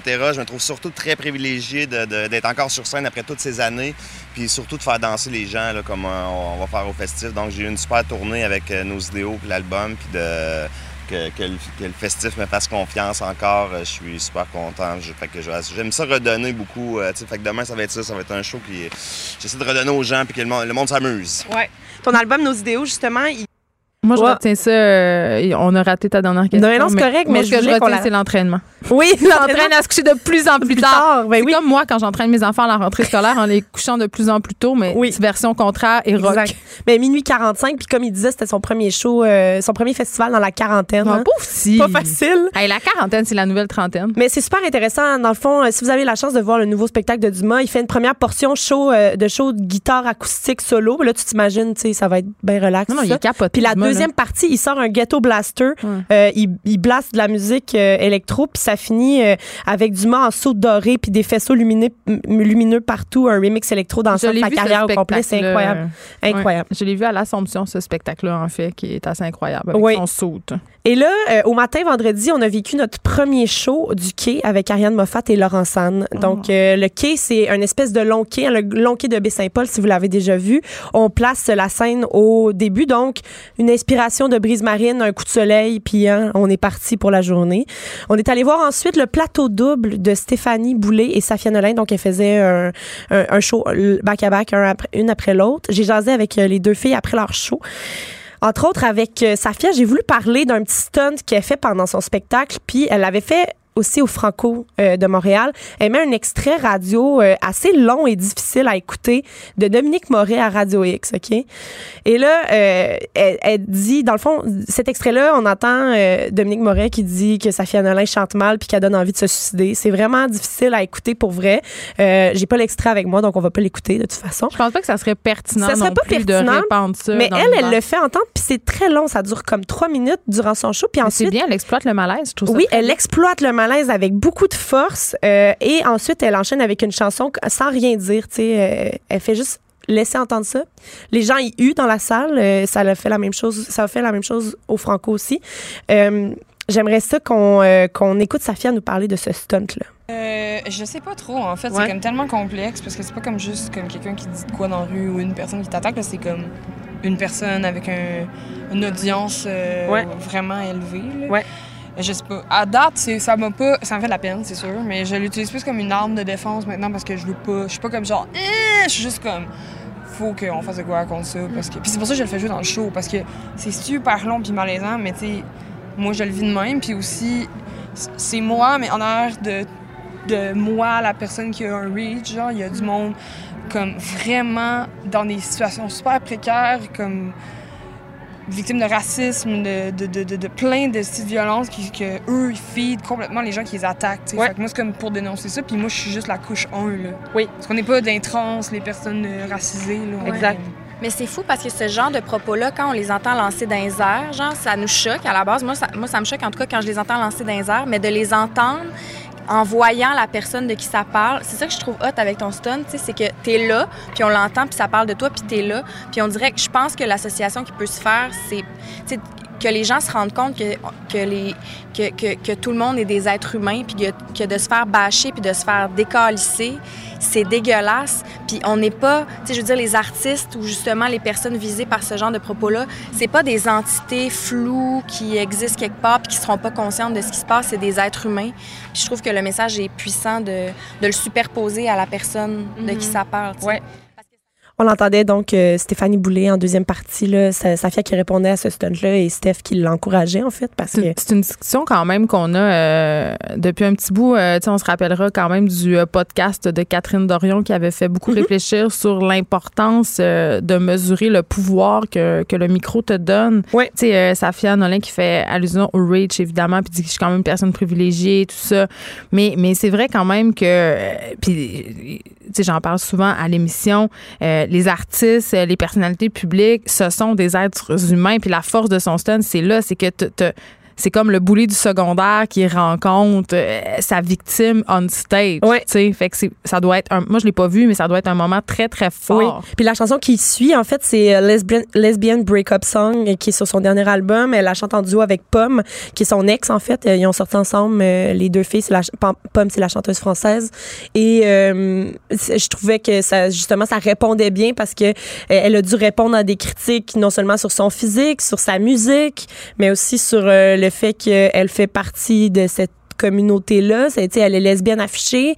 Fait qu'il y avait beaucoup, beaucoup de en fait, c'était comme une grosse réponse globale à tout ce qui s'est fait envoyer comme roche, tu sais. Mais c'est une bonne réponse. Oui. Parce que c'est pas euh, c'est pas une posture de victime. Non, Non, plus. exactement. C'est- euh, c'est vraiment, je pense, elle le disait, elle faisait un peu allusion à ça. Safia, c'est euh, Stéphanie Boulay aussi, c'est une reprise de pouvoir. Ouais, c'est, ouais. de prendre cette parole-là qui est excessivement violente et de la, de la reprendre pour soi. Exact. Et ça, c'est un geste très, très fort artistiquement, je trouve. Le spectacle, donc, était très intéressant. Il y avait Safia, euh, Safia en deuxième partie, Stéphanie Boulay en première partie. Stéphanie Boulay qui sort un album avec sa sœur à l'automne. Donc, Moi, euh, les les sœurs Boulay reviennent en force. Avec leurs harmonies. leurs harmonies incroyables. Il y a Ben oui. personne qui est capable de faire des harmonies comme ça. D'ailleurs, je l'ai coupé, mais euh, on entend euh, Safia puis euh, Stéphanie m'ont fait un bonjour en harmonie euh, Oh. au début de l'entrevue. C'était quand même drôle. Sinon, pendant tout ce temps-là, pendant le, le spectacle des filles, il y avait aussi Bleu Jeans Bleu qui, Bon, eux... le gros préféré de mon fils de 4 Ben, ans. je le sais, Bleu fait une vidéo pour lui? Euh, ils, ils font partie de la grande vidéo qu'on va mettre Yeah. en ligne demain sur le site du Journal de Montréal, Journal de Québec. Euh, Blue Jeans Bleu qui faisait un show sur une scène flottante devant des festivaliers avec très peu de vêtements, Geneviève. C'est mon plus qui- grand regret de ne pas avoir pu aller au show de, Joe- euh, de- au show de Bleu Jeans Bleu en kayak. Oui, c'est ça. En kayak puis en trip aussi, il y avait les deux. Oh my God. Les gens euh, tentaient de survivre à la canicule. On se rappelle de la chaleur qu'on a vécue en fin de semaine. Il y la avait, crème solaire? euh, j'en ai pas mis de la fin de semaine, puis j'ai pogné des coups de soleil d'ailleurs.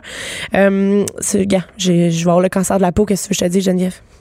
On s'en sort pas. Oui, il y avait quelques états parmi les festivaliers. Il y avait à moitié nu, aux trois quarts nu ou essentiellement nu.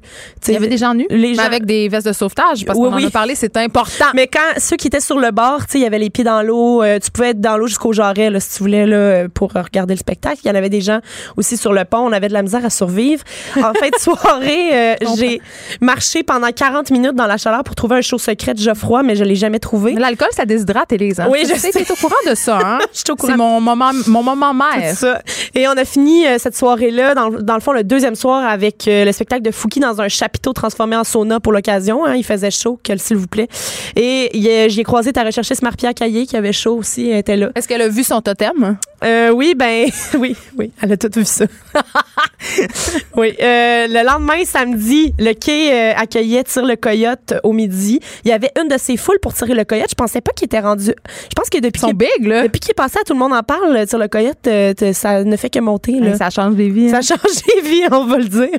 Euh, On n'appelle pas Guilla le pape du showbiz pour rien. C'est pas pour rien qu'on l'appelle comme ça. Il a vraiment un vrai pouvoir. En après-midi, euh, on a trouvé cette fois-ci un show secret. On, l'a- Hey, on bravo. trouvé, euh, sur un terrain privé, Joanne qui accueillait. Pas euh, Joanne. Joanne. Ah, Joanne, c'était son terrain. Le terrain de Joanne, ouais, Oh! c'est chez elle. Elle la recevait Philémon Simon en duo avec Pomme. Euh, Yeah. Tout le monde récupérait couché dans le gazon. En fait, il y avait encore trois états de personnes. Il y avait les couchés, les écrasés et les en position fétale. Tu faisais partie de quelle catégorie? J'étais couchée sur le dos, j'ai même dormi. Mais, tu sais, c'était vraiment. Ça, c'est hors catégorie. J'étais rendue au bout de moi-même, Geneviève. Je pouvais plus rien donner. Ensuite, c'était la grosse soirée Alex Burger, Marjo et les trois accords sur la scène principale. Parle-moi de Merjo. Marjo, elle chante comme si on était en 82. Geneviève, elle sais. n'a pas changé, elle est encore bonne, comme si rien rien n'avait changé. la Le temps, reine. C'est une, euh, la- une capsule de temps, une tapsu- capsule temporelle hein, qu'on qu'on a Elle est intemporelle. Elle est intemporelle, elle était C'est là. une déesse. On a eu toutes ces tunes dans la tête pour le reste de- du week-end et même elle-même, OK? Parce que mon amie Audrey a croisé Marjo dans une station-service le lendemain matin. Elle a croisé Marjo qui... Ton ami Audrey, ça. Mon amie Audrey a croisé Marjo qui chantonnait illégal en s'achetant une collation. Fait qu'elle-même, là, Marjo avait ses propres tunes dans sa propre tête. Puis on- est-ce que Audrey te dit quelle collation Marjo est en train d'acheter? Non, c'est ça le, le- Ben, c'est le détail clé qui manque c'est à le l'histoire. Hey, on fait de la radio Élise, là. Désolée. On attendait le Non, de mon histoire. investigation s'en vient là, Euh, je, vais te revenir là-dessus prochainement. Mais c'est ça, fait que Marjo avait ses propres tunes dans sa tête, fait qu'imagine nous autres, tu sais aussi euh, qui, qui avons assisté au spectacle. Euh, Toutes ces chansons sont intemporelles, on les a eues dans la tête parce qu'on les a chantées au karaoké puis on les connaît par cœur puis c'est Mais Et la nuit a été courte parce qu'on est allé au show du lever du soleil à 4h45 dimanche pour finir notre week-end. C'était Philippe B en version lever du soleil et guitare Hey, je te solo. crois pas que t'as pas fait de drogue. Ça se peut pas. là. Comment t'as fait? Dis, surveille. je te dis, moi, je suis une battante. C'est pas pour rien que j'ai cette face-là. Tu ce viens des régions. Mais t'as Ben, une belle face. J'ai une belle face. J'ai mis du cache-cerne euh, en trois Il est couches. particulièrement efficace. On va couches. vous donner la sorte du cache-cerne Oui. de Lise Jeté. Lise. Euh, ah, voilà. Marque Elle n'est pas payée pour euh, Non. dire ça, mesdames et messieurs. Donc, Philippe B, euh, je lui ai demandé comment on faisait pour se préparer à un show qui réveille les gens ou qui euh, les endort. Ouais. Rendu là. Ah, C'était comme ça que, que je l'imaginais. En tout cas, c'est, ou en tout cas, c'est je travaille avec, avec les outils qu'on a. Moi, c'est ça les outils que j'ai dans mon répertoire, mes chansons tranquilles. Euh, fait que c'était pas trop mes tunes rythmées ou trop des jokes. C'était plus comme euh, on va se réveiller en douceur ou peut-être même endormir en douceur quelques personnes qui sont en fin de journée plus qu'en début. Euh, puis, attends, moi, ce oui, que j'aime, Élise, c'est que dans tous les extraits qu'on a écoutés jusqu'à présent, t'es toujours crampé. oui, je suis toujours Ça avait l'air vraiment le fun. Non, mais les gens, ils sont agréables. Mais ce qui arrive, euh, c'est que tu vas pouvoir surveiller la page Facebook du Journal de Montréal et du Journal de Québec parce que. Check l'exploit. Oui, ma collègue Stéphanie Loubert est en train de monter euh, notre compte-rendu vidéo du festif qui va sortir demain. On a jasé avec 11 artistes en tout de la programmation et on a pris des images à couper le souffle de tout ce que vous avez manqué euh, durant la fin de semaine. Et euh, j'aimerais te dire, Geneviève, que euh, pour le, voyage du retour à Montréal, c'est moi qui conduisais. Et on, là là. on a dû faire trois arrêts juste pour que je fasse des siestes parce que j'avais peur de m'endormir au volant. Tu sais, les affiches mort de fatigue, là, T'as compris bord- le sens. Sur le bord de la route, là, ben, beau boulot, la SAC, hein, ça ça m'a rentré dans la tête puis j'ai fait des siestes toute la route. Mais Mais- pas en conduisant. là. Non, mais non, arrêté sur sur, le bord, tu l'as dit. Non, mais c'est parce que je voudrais pas que les auditeurs euh, soient tentés de répéter l'expérience à la maison. Non. De tester leur capacité. Non, c'est ça. Telle une chroniqueuse culturelle au festif. Oui. Ça serait dangereux. Festif 2020 du 23 au 26 juillet. Si tu ne veux pas manquer ça, J'aimerais ça, mais, mais C'est le moment. Achète. Non, mais euh, réserve déjà ta chambre Ben, d'hôtel. pas- ouais, c'est ça, parce que là, euh, pour vrai, là, Marie-Pierre Caillé, on n'arrête pas de parler d'elle pendant cette chronique et j'aime ça parce qu'elle est de plus en plus rouge en régie. Elle n'arrêtait pas de m'envoyer des messages vaguement pour me dire de venir les rejoindre au festif. Et Hey, hein? qui m'a- ce qui m'a vraiment retenu, c'est mon aversion pour le camping, je dois le dire. Donc, si je m'y prends d'avance, l'année prochaine, je pourrais euh, boire au bar clandestin avec vous et ne pas consommer de drogue et boire dans des lieux confortables, euh, telle une bourgeoise. Je te le recommande euh, vivement et je pense qu'on peut se laisser en musique avec Marjo si jamais c'est Ah possible. oui, on fait ça, c'est tellement possible. Merci, elle est jetée. Merci à toi.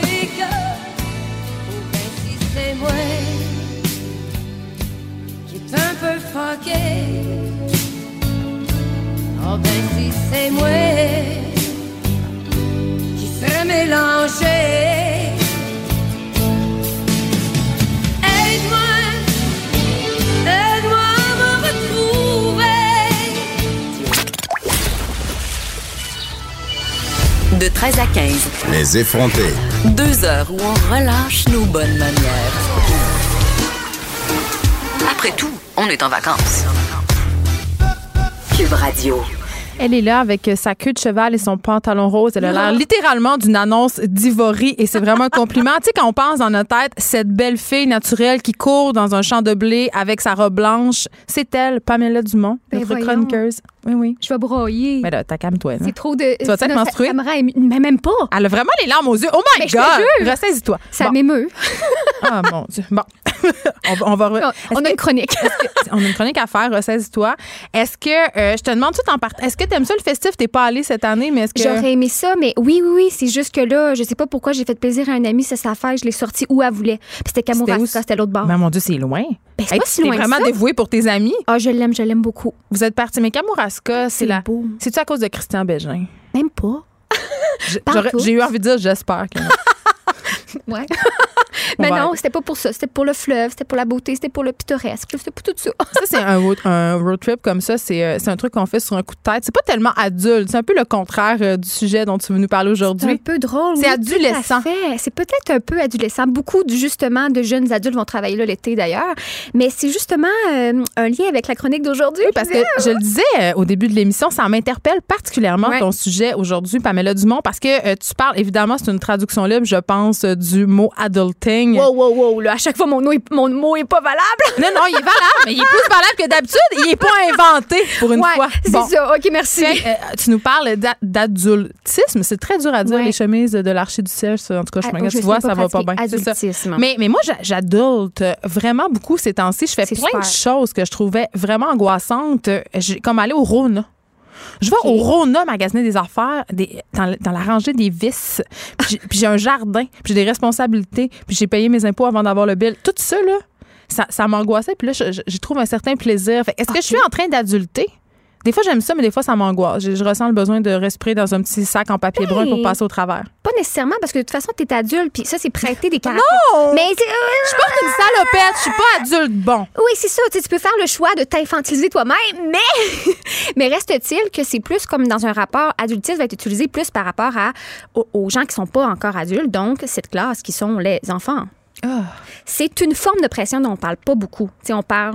En fait, on en parle presque pas. Oh, c'est une autre oppression, là? Ah, oui, on parle du sexisme, on parle du racisme. Ça, l'adultisme, master. Mais oui, ben oui, il y en a toujours. Mais dans le sens, c'est- comme dans notre angle mort, ça, parce que Est-ce que tu vois ma face pantoite? J'adore. J'adore ça. On va pouvoir débattre. Mais Puis si on veut définir ça pour les gens qui n'ont jamais entendu ce magnifique mot que je Ben, genre, pas la inventé. plupart des gens, là, on va se le dire, là. Mais l'adultisme, ce serait donc, oui, une forme de pression, mais un préjudice qui est basé sur l'âge. Donc, c'est une forme d'agisme, mais qui vise les enfants. Ah, OK, c'est comme quand mon père me disait à table quand j'étais petite, tais-toi, t'as 12 ans, t'as pas le droit de parler. Exactement. Mais ça, Donc, c'est normal. Pourquoi c'est normal? Ben, parce que, il me semble. Pourquoi t'as pas le droit de parler parce que tu as 12 ans? Ah non, mais ça, je disais pas que c'était normal, mais je veux dire, quand même, les enfants sont des enfants, là. Ils ont ça pas veut le, dire quoi, ça, les mais ils n'ont pas le même poids social qu'un adulte qui, qui vit, qui paie Mais ses à taxes. table, c'est quoi le poids social Oh conforme? non, mais moi, je dis, non, non, moi, ça m'a beaucoup traumatisé. D'ailleurs, je fais encore de la thérapie parce que j'avais pas le droit de Bon. parler à l'heure du souper. Et sais-tu qu'est-ce qui est drôle? Je l'ai déjà dit à Thomas Levac, puis je m'en ai rendu Oui. compte en ondes à quel point c'était creepy. Mais moi, j'avais pas le droit de parler quand j'étais petite à l'heure du souper parce que mon père écoutait les nouvelles. Et qu'es-ce que je suis devenue dans la vie? La Ben, madame qui parle dans le micro. T'as besoin Des de parler nouvelles. maintenant? Mais oui, c'est sûr que ça t'a forgé en partie. Papa, écoute-moi. Es-tu là? Es-tu- Ça va être super thérapeutique aujourd'hui, je pense. Je voudrais des Kleenex. Qu'on m'apporte des Kleenex. on braille, on braille. Mais ça, donc, ça peut être comme le préjudice, mais il y a plusieurs Ouais. autres définitions. Mais plusieurs autres. En fait, c'est parce qu'on peut le voir aussi comme le contrôle des adultes. Le contrôle accepté des adultes sur les enfants. Donc là, tu peux parler, là, tu peux pas parler, là, faut que dans ta chambre, des affaires comme Moi, ça. j'aime ça. Puis tu donnes pas d'explication. Parce que c'est ça. moi l'adulte. Mais c'est ça, c'est des raccourcis. ça, c'est de l'adultisme. Oui. J'ai toujours rêvé de dire ça. C'est de l'adultisme parce que tu fais de l'espèce de possessivité sur tes propres enfants ou sur d'autres enfants. Parce que Oui, mais des fois, c'est juste non parce que c'est non. là. Ça, c'est pas mal. là. oui, mais est-ce que ton enfant est autonome dans ta décision? Mais non, il comprend pas. Il comprend pas. Si c'est juste non Faut parce que c'est non, ben ça peut être une des mesures pour contrer l'adultisme. Ça, ça peut être une des mesures. Donc, de se mettre à la, à la hauteur de l'enfant, par exemple, de. Mais voyons, arrête là. Arrête, dis pas ça. Hey, hey, hey, hey, hey. Mais moi, je le fais tout le temps, mais ça. Mais c'est ça, mais c'est ça. Ce qui est important quand on parle de pression, je pense, c'est pas de le, c'est de ne pas le prendre de façon personnelle. OK, OK. Il faut Parce juste réaliser qu'on le fait. Oui, c'est vu qu'on n'en a jamais parlé, tout d'un coup, on peut réaliser. C'est vrai que, en fait, les enfants, on a de la misère à les considérer comme des entités pleines entières. Donc, nos enfants, ce sont. Juste quand on regarde, les enfants, là, ils ne s'appartiennent jamais.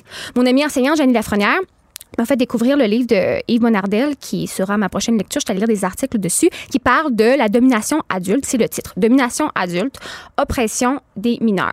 Puis, entre autres, une des Eh, prémices mais de ça, c'est que ça un peu, là, explique Pamela, que. je veux dire, excuse-moi, là, là, je vais faire mon animatrice de Radio X d'extrême droite, là, mais je veux dire, en même temps, les enfants, ce sont des enfants, ils n'ont pas nécessairement les mêmes droits, puis quand même, on assiste à une espèce de, de glorification de l'enfant comme sujet, l'enfant projet, l'enfant roi. C'est pas nécessairement une bonne chose. Est-ce que tout ça, ça que- mais participe pas de que- ça un peu?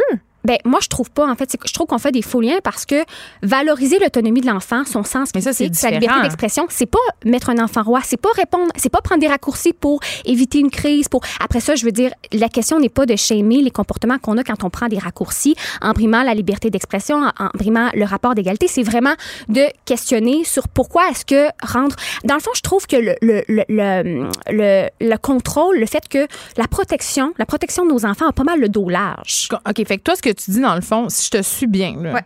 euh, c'est qu'il faut voir les enfants comme des sujets à part entière. Ben, il faudrait, il faudrait essayer parce que Yves Monardel, ce qu'il explique, c'est que la façon dont on traite, on traite les enfants, euh, ça ressemble beaucoup à un régime qui est totalitaire. Et là, tu brailles déjà, c'est fou, hein, quand même. non, j'ai une crotte de nez. C'est très touchant.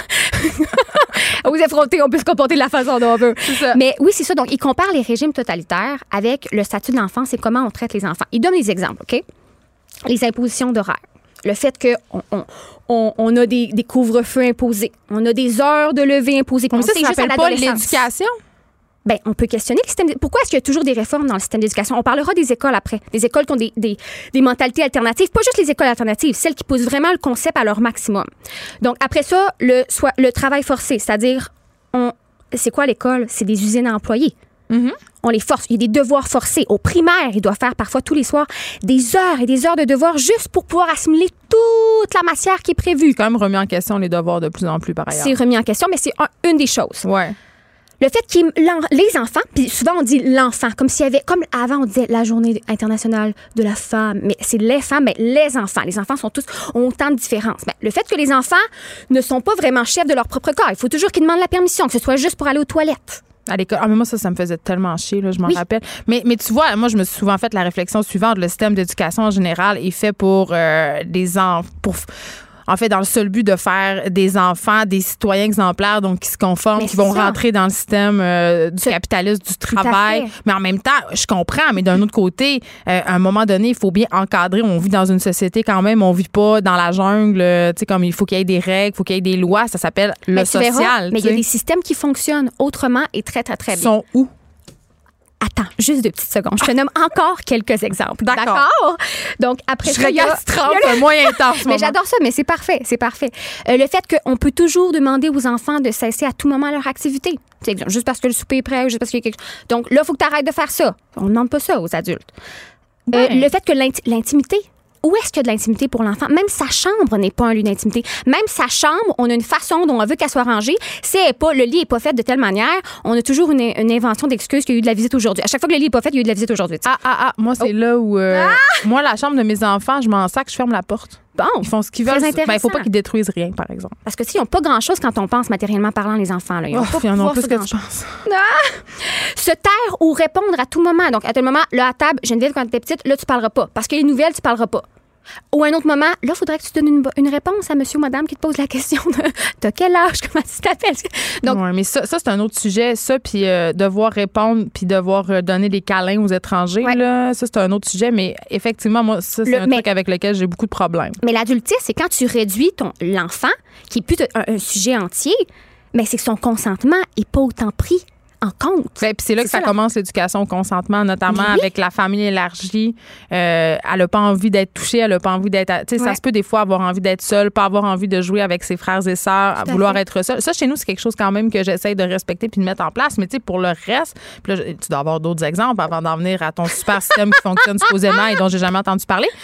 Mais je veux dire, quand même, ça prend des règles dans la vie, même si ces règles-là, on peut les moduler, les assouplir, mais ça prend quand même un cadre, parce que sinon, ça serait le chaos. Mais c'est peut-être correct que ce soit le chaos, mais là. euh, Ben, ce qui, ce qui explique Bonardel, c'est que le statut de l'enfance, c'est un climat, avec tout ce qu'on vient de dire, qui est de violence, non, parce que c'est toujours teinté, c'est toujours occupé par des ordres et des requêtes. c'est qu'on veut les casser un peu. On veut les, on veut, mais parce que, en fait, ce qu'on attend, c'est que l'enfant devienne autre chose que ce qu'il est.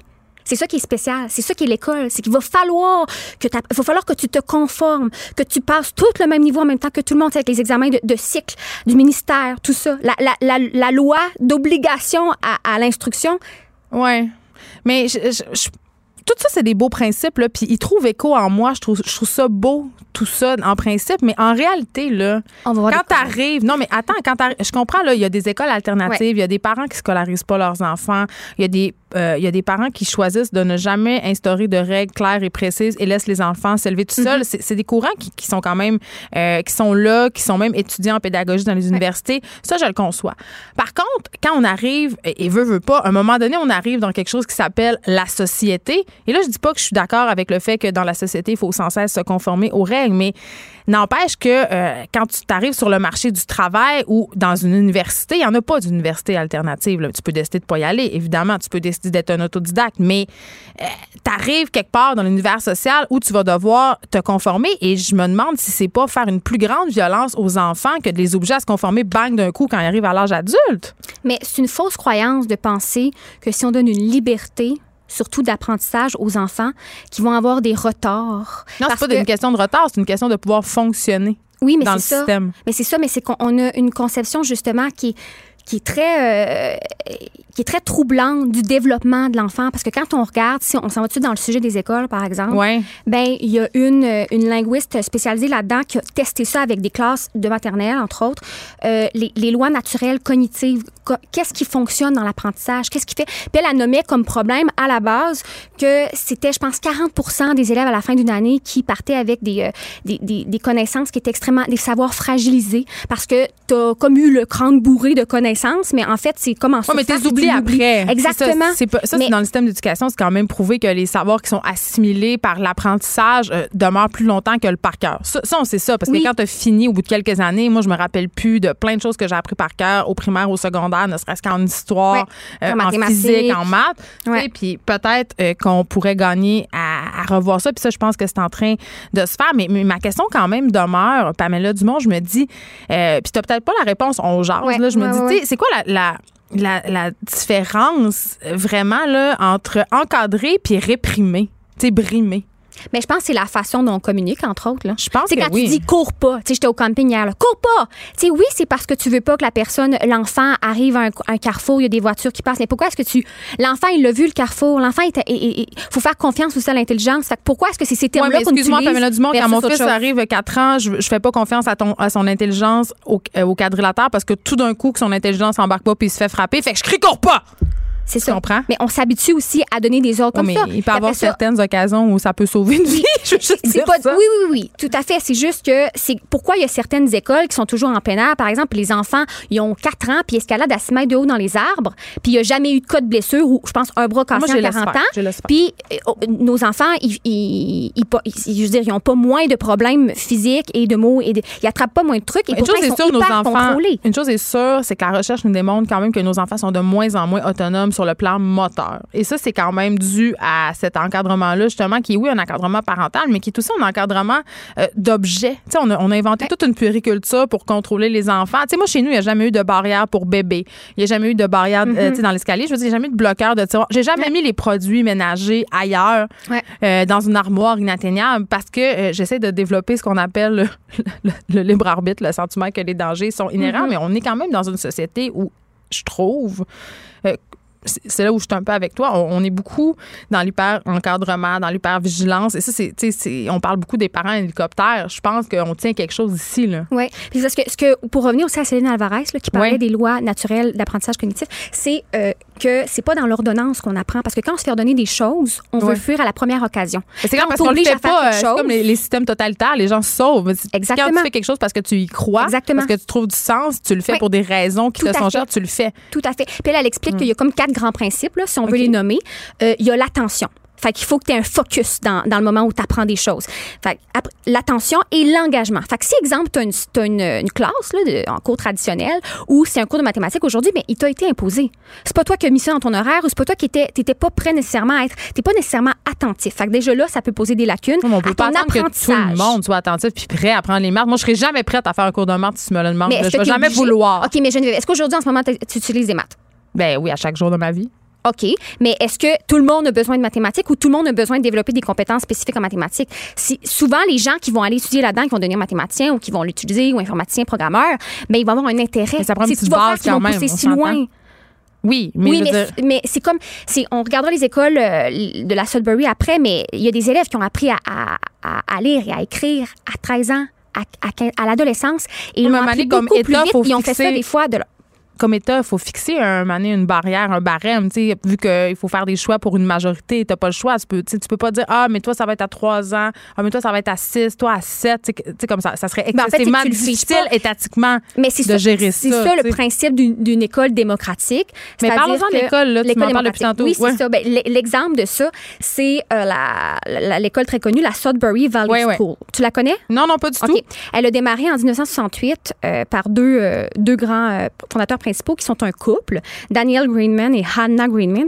Green- euh, Greenberg, excuse-moi, Green- Greenberg. Et eux, c'était. Ouais, je vais l'avoir en anglais, hein, je suis très, très, très bonne. et eux, ils étaient des professeurs à Columbia University. là. Tu sais, C'était pas des deux de pique, là. En physique, et je pense qu'elle, c'était en chimie, me semble. Et ils ont démarré ça quand leur enfant était euh, au moment d'entrer à l'école. Euh, il y avait plein de trucs qui les, qui les révoltaient, en fait, par rapport au système d'éducation. Et ils ont démarré la euh, Sudbury Valley School, qui est une école démocratique dont le premier principe est la liberté, mais surtout que l'enfant s'appartient et qu'il n'est pas la propriété Des adultes. des adultes. Exactement. Donc, démocratique, ça le dit. Ce ne sont pas des élèves, ce ne sont pas des étudiants, ils sont appelés des membres. Donc, dès la première année, il y avait 130. Ça m'énerve. Mais voyons donc! Moi, je trouve ça extraordinaire. Oh non, moi, Ça, je ça donne pas plein d'écho à ta jeunesse que tu Non. dis, Caroline. Ah, je trouve que le juste milieu, je trouve que trop c'est pas c'est trop c'est comme pas assez des deux côtés. Tu sais à un moment donné, il y a un- je- je- je- continue.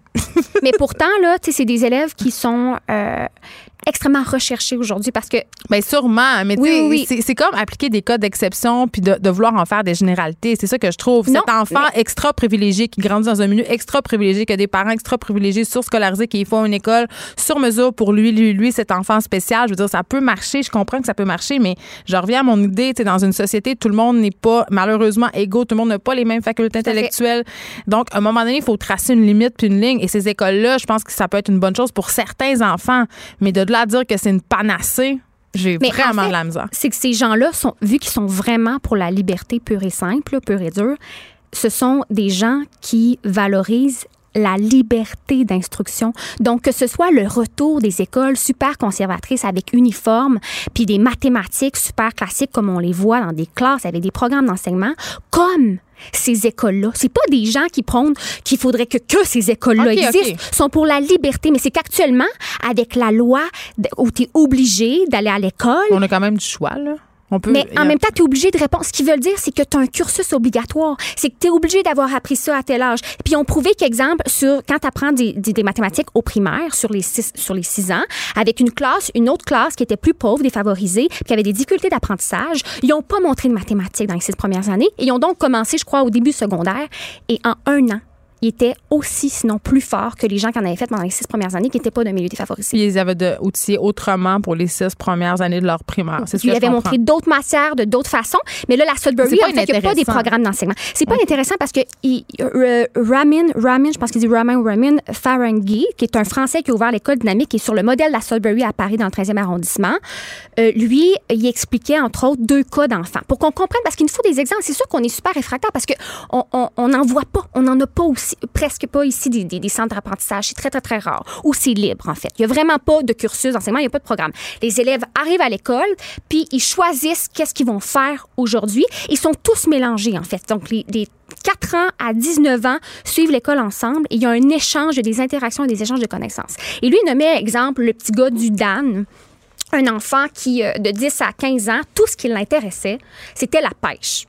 Donc, ils passaient tous ces apprentissages par la pêche. De- ben, au début, parce Ouais. que de- pendant cinq ans, tout, tout, tout, tout, tous les jours, tout ce qu'il Ben, faisait, ouais. c'est aller pêcher. Là, le monde dit comme, Colin, il n'a jamais ouvert un manuel, qu'est-ce qu'il va faire dans la vie? Qu'est-ce qui s'est passé à 15 ans? Il s'est mis à s'intéresser à l'informatique de par lui-même. Tout le focus, Mais la motivation. d'exception. Moi, c'est ça que- qu'on érige des cas d'exception en, si- en- puis on veut les, les- en faire des systèmes. Moi, c'est plus là où j'ai de la difficulté. Mais tu dis que bon, il faut on pourrait parler après ça de d'autres modèles qui sont plus proches de nous, qui nous font moins peur, comme Montessori puis tout ça. Mais je- Ah, moi, ça me fait aussi peur. Mais Ah oui? écoute, c'est un sujet dont on pourrait. Non, mais pour vrai, moi, ça, ça vient me chercher jusqu'au fond de mon ventre, euh, ce genre de sujet-là. le- le- Ouais. euh, L'adultisme, les, Mhm. la façon dont on éduque nos enfants. Puis Pamela Dumont, euh, c'était vraiment intéressant.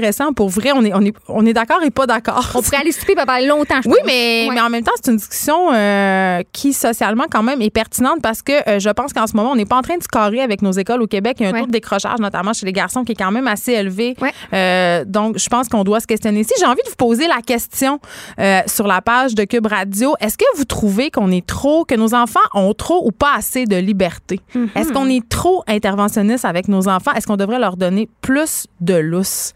Sérieux, j'ai hâte de voir ce que vous allez me répondre. On s'arrête un instant. Merci Pamela Dumont. C'est toujours vraiment intéressant tes chroniques. C'est un plaisir de t'avoir avec nous. euh, C'est réciproque. et ta queue de cheval.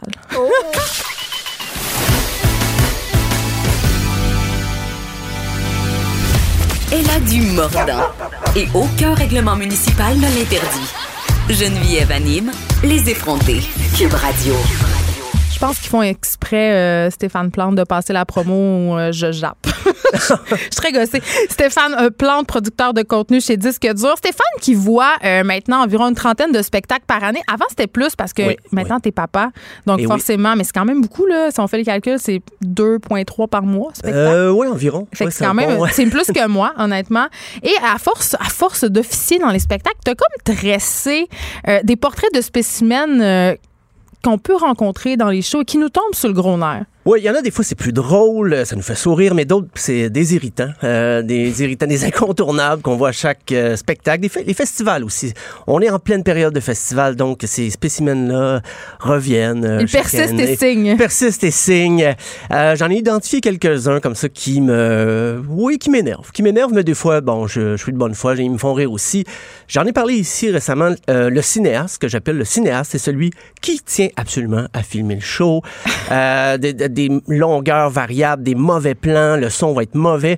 Il le regardera jamais chez lui. Probablement qu'il va le montrer à une couple de personnes pour flasher, mais personne, ça va, euh, personne va être intéressé. Mais c'est pour faire des stories la plupart du temps, là, ce qu'on voit dans les, dans les spectacles. là. je pensais, entre autres, on avait discuté ensemble du show des National, Oui, où est-ce oui, qu'on voyait passer ça sur les médias sociaux, puis j'étais comme, mais les gens, ça doit tellement. Les gens du band, ça doit leur tomber ses nerfs. C'est un moyen temps aussi, là, de voir toutes ces petites lumières Ben, de téléphone-là. absolument. C'est pas avec toi que je parlais de Billie Eilish qui avait dit. Non, c'était avec. euh, Euh, moi, j'en ai parlé André Péloquet. Il nous disait, euh, il nous disait, Billie Eilish avait dit, euh, pendant cette chanson-là, on n'aura pas de téléphone parce que j'aimerais ça Ouais. voir vos yeux baisser vos téléphones. Ben, c'est ça, de plus en plus, ces, ces phénomènes-là sont dénoncés. Les, les fameux cinéastes, les artistes les interpellent directement dans la foule. J'ai vu des artistes, des fois, arrêter une chanson complètement pour dire Excédé. euh, excédé, là. On est là pour triper.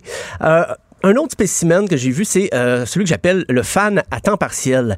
C'est lui déjà, il comprend pas qu'il y a eu un groupe en première partie. Il est venu voir le seul groupe peut-être qu'il connaît et il comprend pas que le band joue pas les trois quatre hits qu'il connaît. Donc, entre chaque chanson, il va crier la tune qu'il connaît. Mais Ah tout le monde sait que le groupe va finir par la jouer, la fameuse tune. ça- En rappel la plupart du c'est temps. ça, un faux rappel. Ouais. Ouais. Ça m'est arrivé, un exemple précis au Breeders.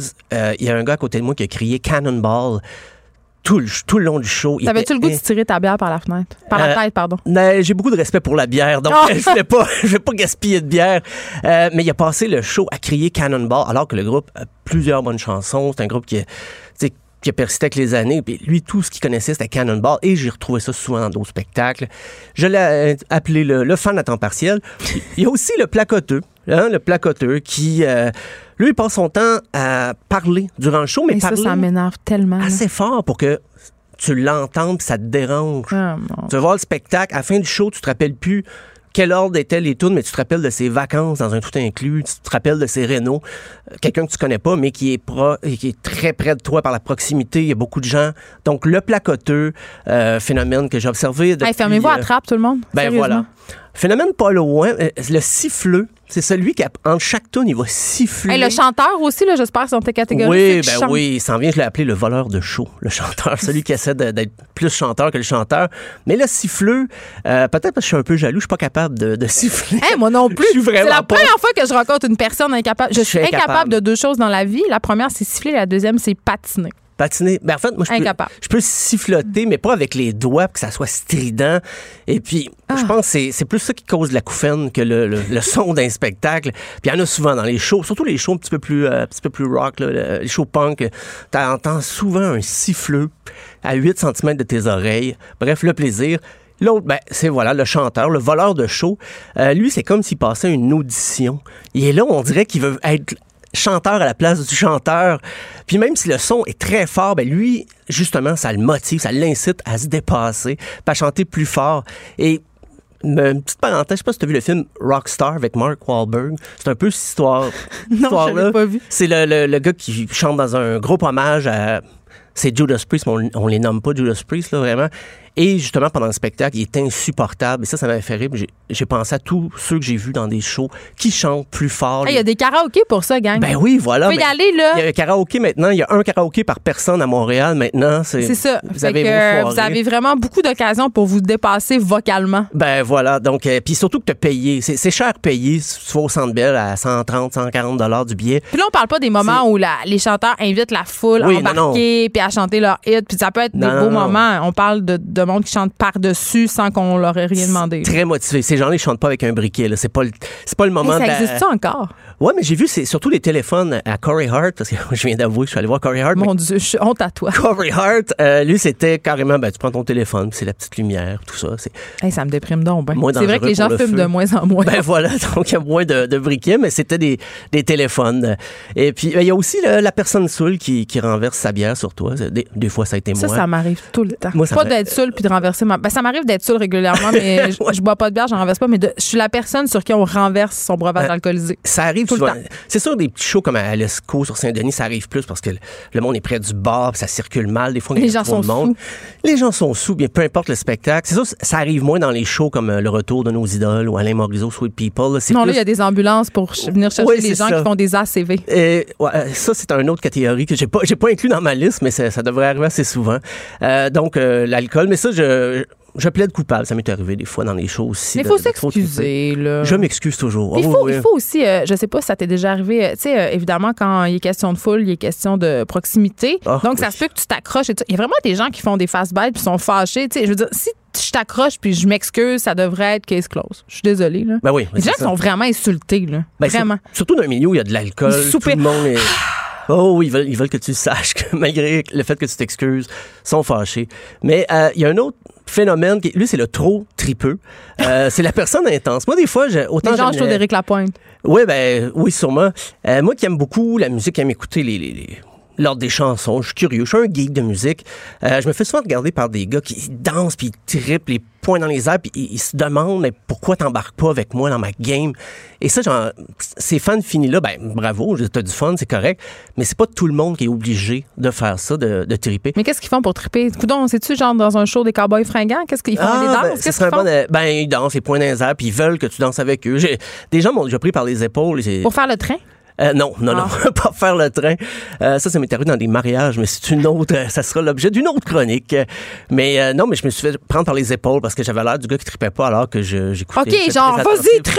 Oui, oui, c'est ça. là. Le trop tripeux. Ah. Euh, c'est les proches cousins des siffleux dont je parlais tantôt, là, qui sifflent entre chaque tune. Ceux qui fument des petits joints dans entre les, entre les tunes aussi. Oui, ben justement, il y a ceux aussi qu'on retrouve dans les toilettes euh, avec, euh, avec, ils se font faire une, euh, un petit nasal, comme on peut dire. Une clé, ils se font des clés. Ils se font des clés. euh, Des clés de coke, on va le dire. les autres, ils trippent vraiment. T'es- quand ils reviennent, tu Des peux savoir qu'ils viennent de faire de la, De la? Ah oui, parce qu'ils trippent, mais pas à peu près. Et ça, ben, tu peux pas les suivre. Là. Je veux dire, quand ils sont, sont là-dessus, ils en ont pour 20 minutes. Là. Ils peuvent pas... euh, Un petit 20 minutes. un petit 20 minutes, là, ils sont, euh, sont craqués. Euh, Il y a l'éclateur de bulles parce que, c'est ça, moi, j'ai un espace vital. J'aime ça regarder des shows, euh, mais quelqu'un qui euh, veut créer un rapprochement. Et des fois, c'est pas parce que la foule est compacte, elle est dense, c'est vraiment parce que quelqu'un. C'est un spectacle. Il aime, il aime Jean Leloup, il aime Beck, là, comme toi, puis là, il veut faire un Il rapprochement. y a des gens qui aiment Beck? Oui. Vraiment? Oui, oui, il y a des gens qui aiment Beck. Ah. je, t'en as un devant. Ben, je suis pas le plus grand fan, mais j'ai vraiment aimé. euh, dans les, je suis allé les voir. Je suis allé voir Beck. T'es renvoyé. Je suis renvoyé. Ah, alors, c'est tout pour moi. Euh, ben, Il y, a- il y a aussi le texteur, hein, la personne qui texte euh, rap- rapidement. Il y a le couple fusionnel, les, les Frencheux devant toi dans un show. Puis des fois, ça, ben, moi, je me dis, c'est beau, ils s'aiment, comme dirait Daniel Hey, Lavoie. ça, je t'arrisque. mais ah oui, ah oui. Ah, là, tout le monde en régie est, est vraiment outré. outré. Le cou- ah Moi, oui, je t'arrisque de Frencher en public. En public, Ouais. avec le chanteur, des fois sur scène. Non. Non. Mais, non, mais moi, ça me dérange J'ai déjà pas. Frenché avec le chanteur de NoFX Oh, même. sur, sur scène à Québec. Oh, wow. Ouais, après ça, je me trouvais pathétique parce qu'il est vraiment laid. Mais C'était mon moment groupie. Plusieurs filles aimeraient être à ta place, je peux te Mais dire je pense ça. pas, là. Fat Mike, c'est pas, pas un. Ben, en tout cas, dans le temps, il était très populaire. C'est un icône du punk. là. Il reste quand même. Ouais. euh, il fait des mauvaises blagues. Mais j'étais d'âge mineur. Il était très majeur. Ah, t'étais d'âge mineur. J'étais vraiment d'âge mineur. OK, alors ça, ça change. Ou on va appeler peu. notre avocat. OK. Mais lui aussi, il va appeler le sien, je pense. Bon, je Euh, pense pas qu'il écoute Cube Radio. Ah, ben écoute. On ça- lui souhaite quand Ça s'écoute en différé. Il peut, il l'écouter sur les multiples traduire. plateformes. Il se le fait traduire, sûrement. Euh, Il y a aussi le trasher, le slammer, là, selon les époques. C'est euh, quelqu'un qui recrée un mosh pit, mais peu importe le genre de musique, même si c'est pas, vrai.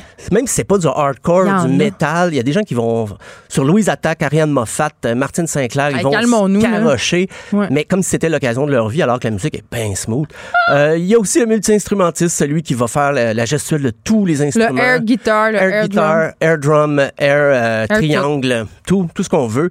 Euh, ben, il y a la personne qui ignore euh, les vertus du déodorant. Il y en a partout. Des fois, il fait chaud, je comprends. Ça, les festivals parce que les gens puent, lavez-vous. Puis, ben, justement, il y a la bedaine. Le gars qui enlève son T-shirt après la deuxième toune. Et là, je parle de la deuxième toune On du n'a pas le droit d'être en bedaine. En première partie, ben, on a le droit à Valcartier. On a le droit les- d'être en 5, pas en bedaine. Ah, OK, c'est non, je blague. Mais non, c'est un double standard, évidemment. hein. On va, on va m'écrire ça, fait que je vais le dire avant que les Ben, gens voilà. me l'écrivent. Là, t'as dit qu'on peut mais les bedaines, c'est non. Et en terminant, ben, le grand sépier. C'est la personne devant toi, mais qui mesure plus de ses pieds. Et Oui, on qui- devrait leur interdire l'accès, ces gens-là. Ben, ils devraient être à l'arrière. Mais je comprends, ils sont aussi fans, ils ont le droit. Et puis, c'est la nature qui les a gâtés, ou pas, comme ça. Donc, Ils viennent euh, toujours s'asseoir en face. S'assire, j'ai dit, hein, je viens de Ils viennent toujours s'asseoir en face de moi au cinéma, ces gens-là. J'ai comme un Oui. curse avec les grandes personnes. Ça m'est arrivé, mais comme je vais plus souvent dans les spectacles qu'au cinéma, je les ai remarqués un peu partout. C'est des grands gars, sûrement très gentils, euh, très sympathiques, mais ça arrive toujours quand la foule est très compacte et je peux pas vraiment me faufiler. Ouais. Je dois l'endurer. Parce que ceux-là qui sont intenses te regardent bête. Oui, Soupir. Absolument. Ah, ça. c'est un beau lien. t'as- Mais je pense que je pense qu'on a tous péché. Je pense qu'on a Oh, tous oui. euh, été un membre à part entière d'une des catégories euh, que tu viens de nous décrire. Absolument. Donc euh, c'est un moment d'introspection tout le monde. Oui, oui, Remettez-vous en question vos comportements dans les spectacles. Moi personnellement, je suis la frencheuse, fait que je vais je vais penser à ça. Moi, j'échappe de la bière. D'ici à demain. Bon, ben, tu vois. Ah. Merci beaucoup. Merci, C'est très Geneviève. intéressant. Tu vas revenir nous parler d'autres choses, Stéphane Plante, la semaine prochaine, j'espère. Absolument. C'est tout pour aujourd'hui. Hein? Lundi, c'est déjà terminé. Il y a Rose Mété Qui suit dans quelques instants. De notre côté, on se retrouve demain de 1 à 3.